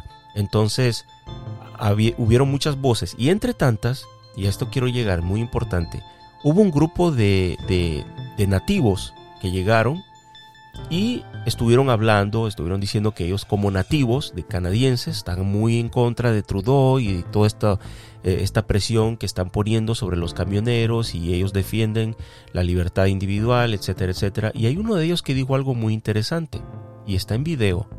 Él dijo, tenemos información. Él, este hombre estaba vestido militar. No sé si es un ex militar o algo así, pero él dijo, tenemos información de que el primer ministro Trudeau ya compró vacunas. Estamos hablando de febrero. Ya compró vacunas para una próxima, por un próximo brote que va a ser de viruela, dijo este señor.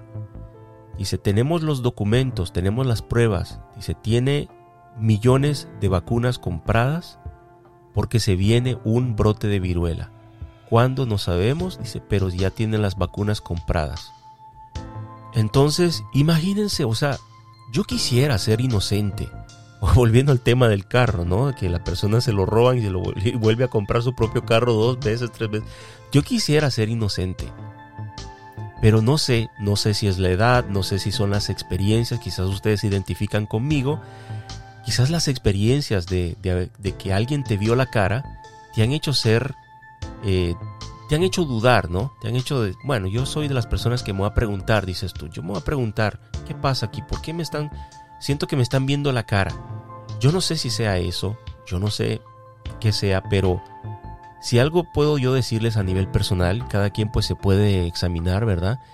Yo ya no puedo creerle al gobierno, yo ya no le puedo creer al, a los medios de comunicación que me quieran vender un nuevo brote y me quieran decir que no es nada grave para que al final me terminen diciendo que es grave y que una vacuna ya está preparada, ya la van a probar, eh, estamos haciendo los últimos ensayos, por favor, ya la compró el primer ministro, ya está en un video. ¿Cómo puede alguien tener una bola de cristal y decir meses con anticipación, se viene un brote de viruela, atención, aquí en Canadá ya compraron millones de vacunas, ya están listos? ¿Cómo puede alguien con meses de anticipación anunciarle esto a la gente y decir, tenemos información, se viene esto.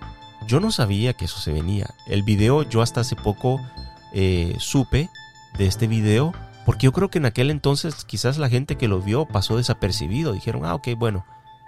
Pero ahora que ya se cumplió, la gente, lo mismo que pasó con la sopa china, cuando ya se cumplió, la gente que sabía del evento 201 dijeron, mira, qué casualidad.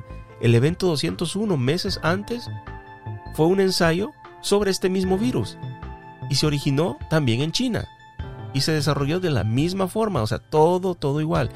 Y, o sea, a un momento dado tenemos que hacernos una pregunta, ¿es que vamos a ser inocentes? ¿Vamos a cerrar los ojos otra vez? Eh, ¿Irás tú a ponerte otra vez una vacuna, esta vez para un nuevo brote de viruela, con el miedo de, de, morir? ¿Y qué tal si lo que te va a inyectar no es una vacuna? ¿Qué tal si lo que te va a inyectar no es para esa viruela? Hay una teoría que por ahí salió muy interesante, porque hay un documento, ¿no? Que lo, que lo, lo tengo que estudiar bien, no quiero decir cualquier cosa aquí, aunque hay personas que igual me están escuchando y dicen, ah, ya para mí es cualquier cosa que tú estés diciendo. Pero es muy interesante porque no quiero asustar a nadie con esto, pero es un documento que ah, se anda pues regando en las, en las, en las redes sociales, tal vez Jenny lo, lo puedes ver, está en inglés. ¿El qué? Este documento dice aquí, esto es un papel que acompaña eh, la vacuna de la AstraZeneca, la vacuna el COVID-19, ¿no? Sí. Dice aquí, eh, contenido del el paquete y otra información. Dice, ¿qué contiene la vacuna AstraZeneca contra el COVID-19? Dice, una dosis 0.5 mililitros contiene la vacuna y aquí dice eh, el, el... Shadox 1S recombinado. Ok. recombinado. Ajá. Y luego abajo dice, ¿qué es el recombinan? ¿Qué dice aquí?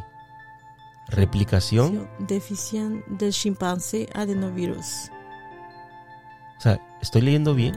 Adeno, eh, o sea, es un virus de, de mono que le metieron al... Espérame. Búscalo porque... Es que te estaba buscando lo de la organización del eh, mundial, que fue justo ahorita el 15 de mayo que acaban de avisar de la viruela sísmica, pero déjame buscar. Anunciaron el 15 de mayo. Fue el 15 de mayo que lo, tra lo tradujeron. Lo voy a poner en, en Instagram. Tal y como lo predijeron el, 17, el 2017. Sí, y lo, el 15 de mayo lo voy a poner, el, um, lo vamos a poner en Instagram.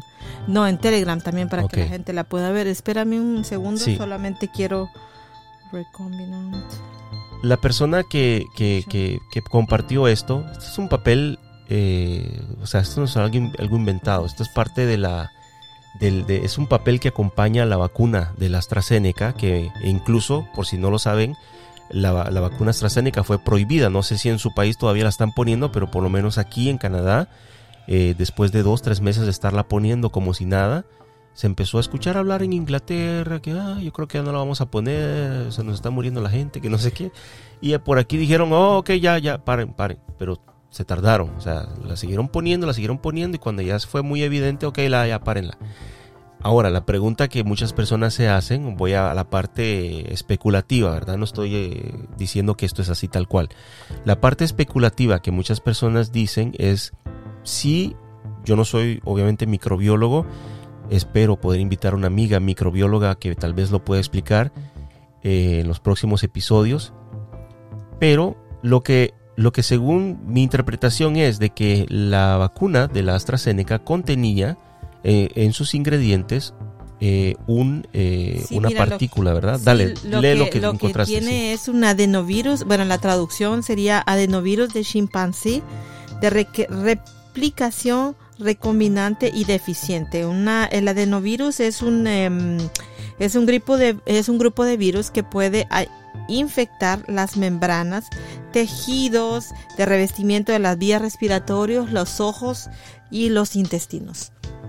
Entonces sería como una, eh, como una serie de virus de, bueno, no sé si estamos equivocados, alguien que tenemos que invitar a, toda, nuestra Sí. amiga microbiólica para que nos explique, pero para mí es como una, es un adenovirus de chimpancé, o sea, es un grupo de virus del chimpancé, eh, de, de, que, bueno, que vienen de él, que vienen de él, Exacto, o sea, eh, la, la, la, vacuna de la AstraZeneca tenía esta particularidad. Dice, es genéticamente modificado en el, en el Human Embryonic Kidney, en el, en el riñón. En el riñón. Realmente, pues, este, tendríamos que buscar la traducción bien y vamos a pedirle a nuestra amiga que nos indique qué es lo que qué es lo que está diciendo la eh, esta hoja pero si yo lo leo así rápidamente en inglés tengo miedo de traducirlo al español y que sea mal traducido, pero es lo que yo entiendo cuando lo leo. Es como, eh, es una replicación, eh, una réplica de los virus, de, de, de un grupo de virus de, del sistema inmunitario del chimpancé. Es así lo entiendo yo. Entonces, la parte especulativa, ¿no? Lo que mucha gente está diciendo en redes sociales es, ¿qué tal si este brote de viruela no es por causa de pues que se salió de un laboratorio o algo así, sino que es la consecuencia de la famosa vacuna AstraZeneca que estuvieron poniendo al principio y después la quitaron del mercado. Por si acaso en tu país la siguen poniendo, estás avisado, no, no la vayas a tomar. Pero dicen, ¿y qué tal si a lo mejor esto es? Bueno, habría que preguntarle, ¿no? Las personas que, que salieron positivas o que tienen este, esta viruela del mono, Sería interesante, bueno, ahí mismo se podría hacer la conexión, preguntarle, disculpa, ¿qué vacuna te pusiste? Sí, bueno, a ver, sí, hay que ver quién es la persona que vamos a tratar de hacerlo aquí en Canadá. La primera persona que supuestamente fue un viajero de Boston. Y si tengo más, tengo información. Bueno, voy a averiguar bien, pero me parece que en Boston la, la vacuna que estuvieron dando era la AstraZeneca. Habría que ver entonces, ¿será que es una persona que estuvo solo de viaje en Boston o vivía allá y vino para acá? Vamos a ver eso, pero sería interesante, imagínense si podríamos hacer la relación, bueno, ya tema, tema concluyente, eso es, ¿verdad? O sea, las personas que se pusieron la AstraZeneca serían entonces propensas a esta viruela. No, espero no asustar a nadie, yo sé que hay personas que quizás no están escuchando que esa fue la que se pusieron no queremos asustar a nadie, por eso dije esto es de carácter especulativo, conspirativo, por eso se llama conspiraciones. No estamos afirmando absolutamente nada, pero sí les puedo decir una cosa, esto no pinta nada casual. Esto es una cosa que se nota planificada, se nota que, que no es un virus que salió ahorita porque un mono se besó con alguien. O sea, realmente esto se, se nota que lo soltaron. Al igual que el COVID, lo siento, pero yo también pienso que el COVID lo soltaron. No es eh, una sopa china mal hervida. Yo sé muchas personas que no les gusta cuando lo digo, pero es lo que yo pienso, ¿verdad?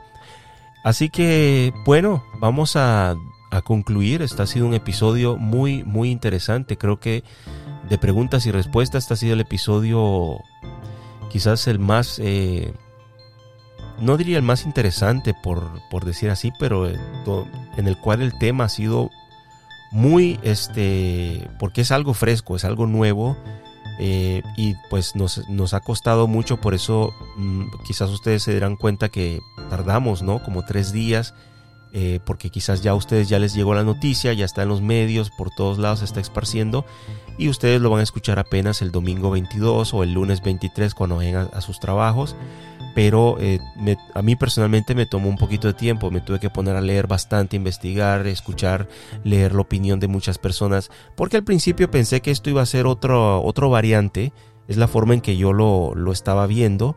Eh, recuerden que después de la, la, última variante que salió del Omicron, se, se dijo que iba a haber otra variante, que el BA2, que el BA no sé qué, y que luego iba a haber otra variante y otra. Entonces ya dije, bueno, si vamos a estar dando noticias de cada variante, no terminamos y yo sé que muchos de ustedes ya están cansados de estar escuchando acerca de, de las variantes, ¿verdad?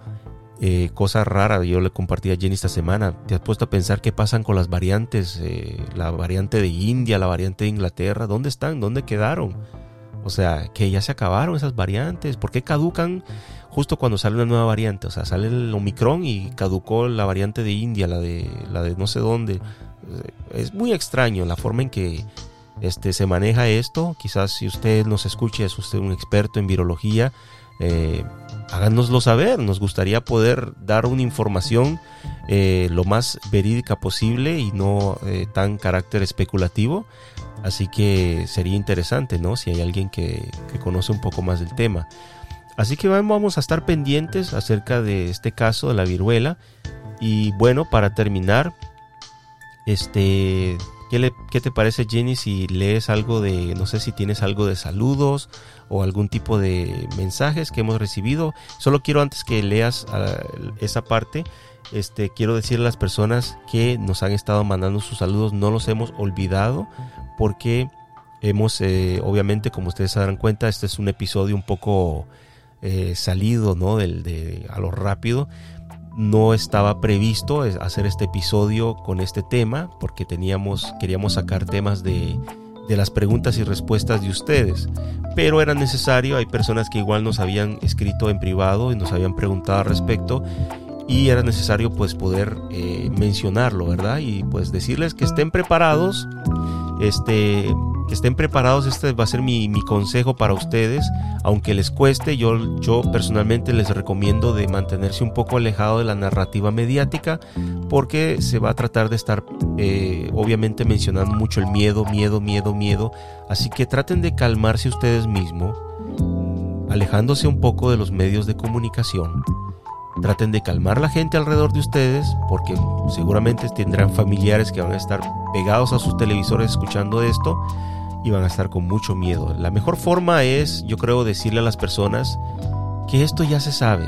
Eh, eh, busquen la forma de poderles decir, mira, esto ya se sabe que iba a pasar. Esto ya, ya fue planeado. Y como mi mamá, de algo nos vamos a morir. Bueno, tu mamá. mi mamá. No, no se trata de, de, de, de que las personas se conviertan en fanáticos de las teorías conspirativas o algo así, pero es bueno que las personas dejen de estar muy metidas en el asunto de que hoy se vino una nueva pandemia y ahora tenemos que... No, no, no, tranquilos, tranquilos.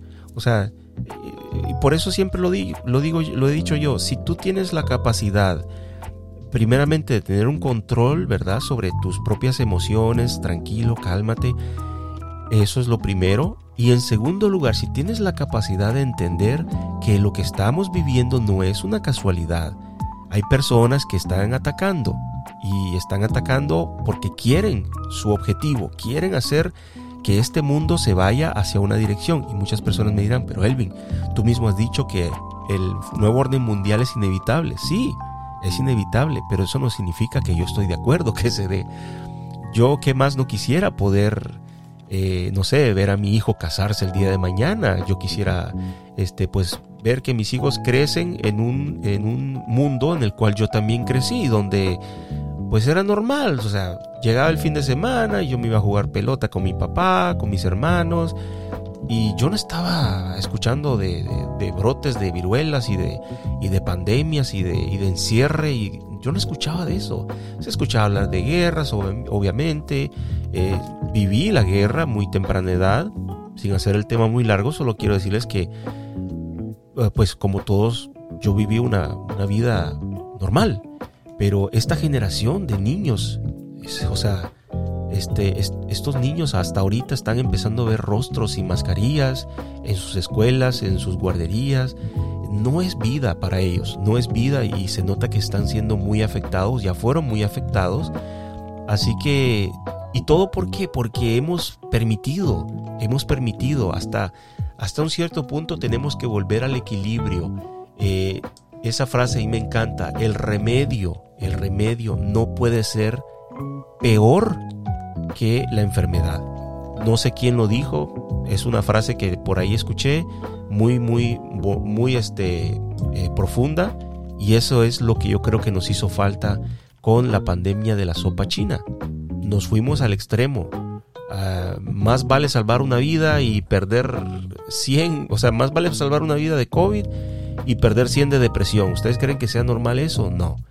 Así que agarremos esto con mucha precaución. Eh, lo que se viene ahorita a continuación en las noticias, estemos muy pendientes los gobiernos lo que van a decir.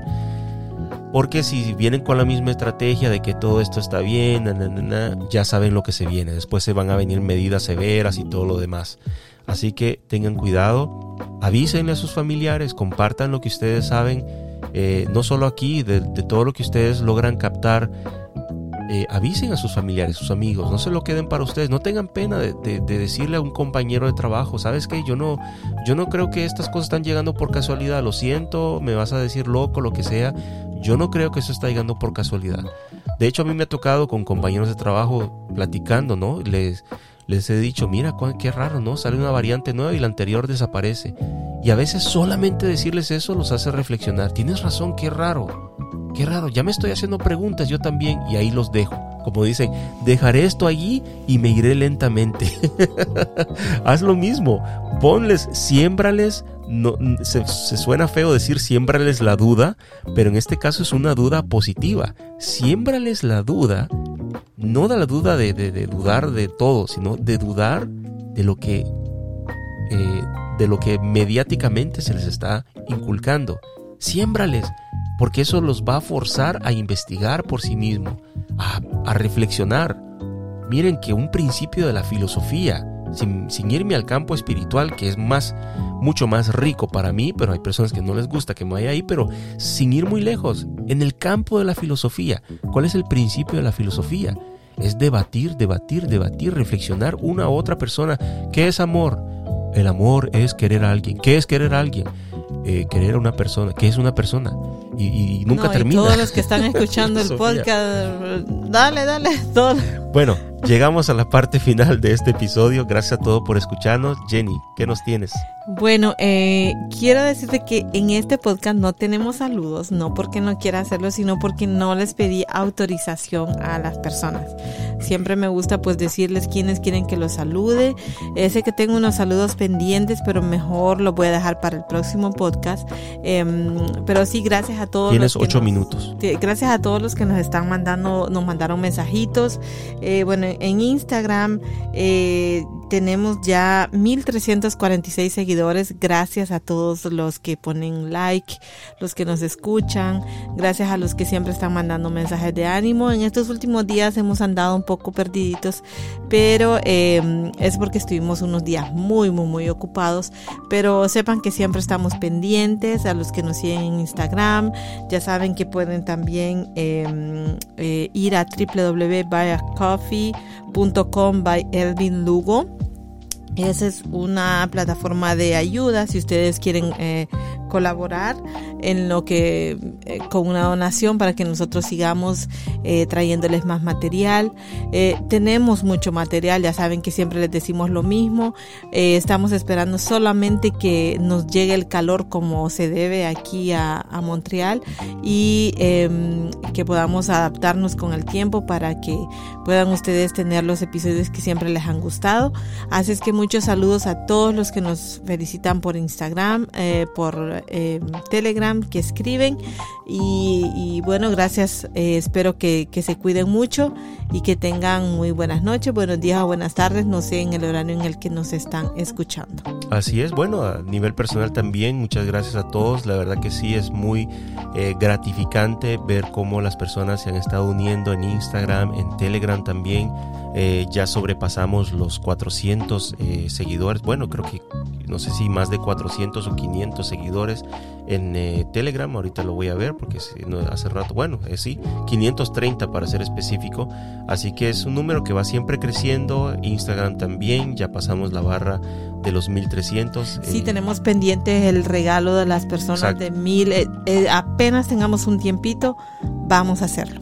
Así es, así que muchas gracias a todos por estar eh, siempre pendientes, saben que pueden, eh, por supuesto, escribirnos en Telegram, este, en Instagram está más Jenny pendiente, en Telegram estoy yo un poco más involucrado, eh, así que tengan la amabilidad si también quieren escribirnos, eh, si están escuchando este episodio en Spotify eh, y quieren dejarnos un comentario, siempre hay un espacio, siempre dejamos también este, eh, una pequeña encuesta para que ustedes puedan hacer una votación si les ha gustado el episodio o no. y por supuesto tienen la oportunidad si nos están escuchando en la plataforma de Anchor, A-N-C-H-O-R, o lo pueden hacer eh, solamente para poder usar esta, este feature, si se puede decir así, no esta, esta, esta característica especial que tiene Anchor y es de que ustedes pueden mandarme un mensaje de voz por medio de Anchor. Spotify no lo permite, aunque Anchor y Spotify es la misma empresa, aún no sé por qué razón no lo permite, pero ustedes se pueden ir a anchor.com, a n c h o r.com buscar conspiraciones. Recuerden que ya no es eh, Elvin Lugo, ahora es Lugo Media. Ya van a saber por qué. Más adelante les tengo algo ahí preparado. Y van a poder este, ver el episodio, igual como en Spotify, pero la opción de dejar un mensaje de voz es posible. Así que dense el gusto que quieran, si quieren mandarme chistes, si quieren decirme lo que ustedes quieran. Me, encantaría poderlos escuchar audiblemente, sería súper eh, poderlos escuchar audiblemente, así que en Anchor lo pueden hacer, este, pueden mandarme un mensaje de voz y este, eso, se, eso lo pueden hacer, por supuesto, eh, ya sea con la aplicación o eh, sin la aplicación, no es necesario tener la aplicación para hacerlo.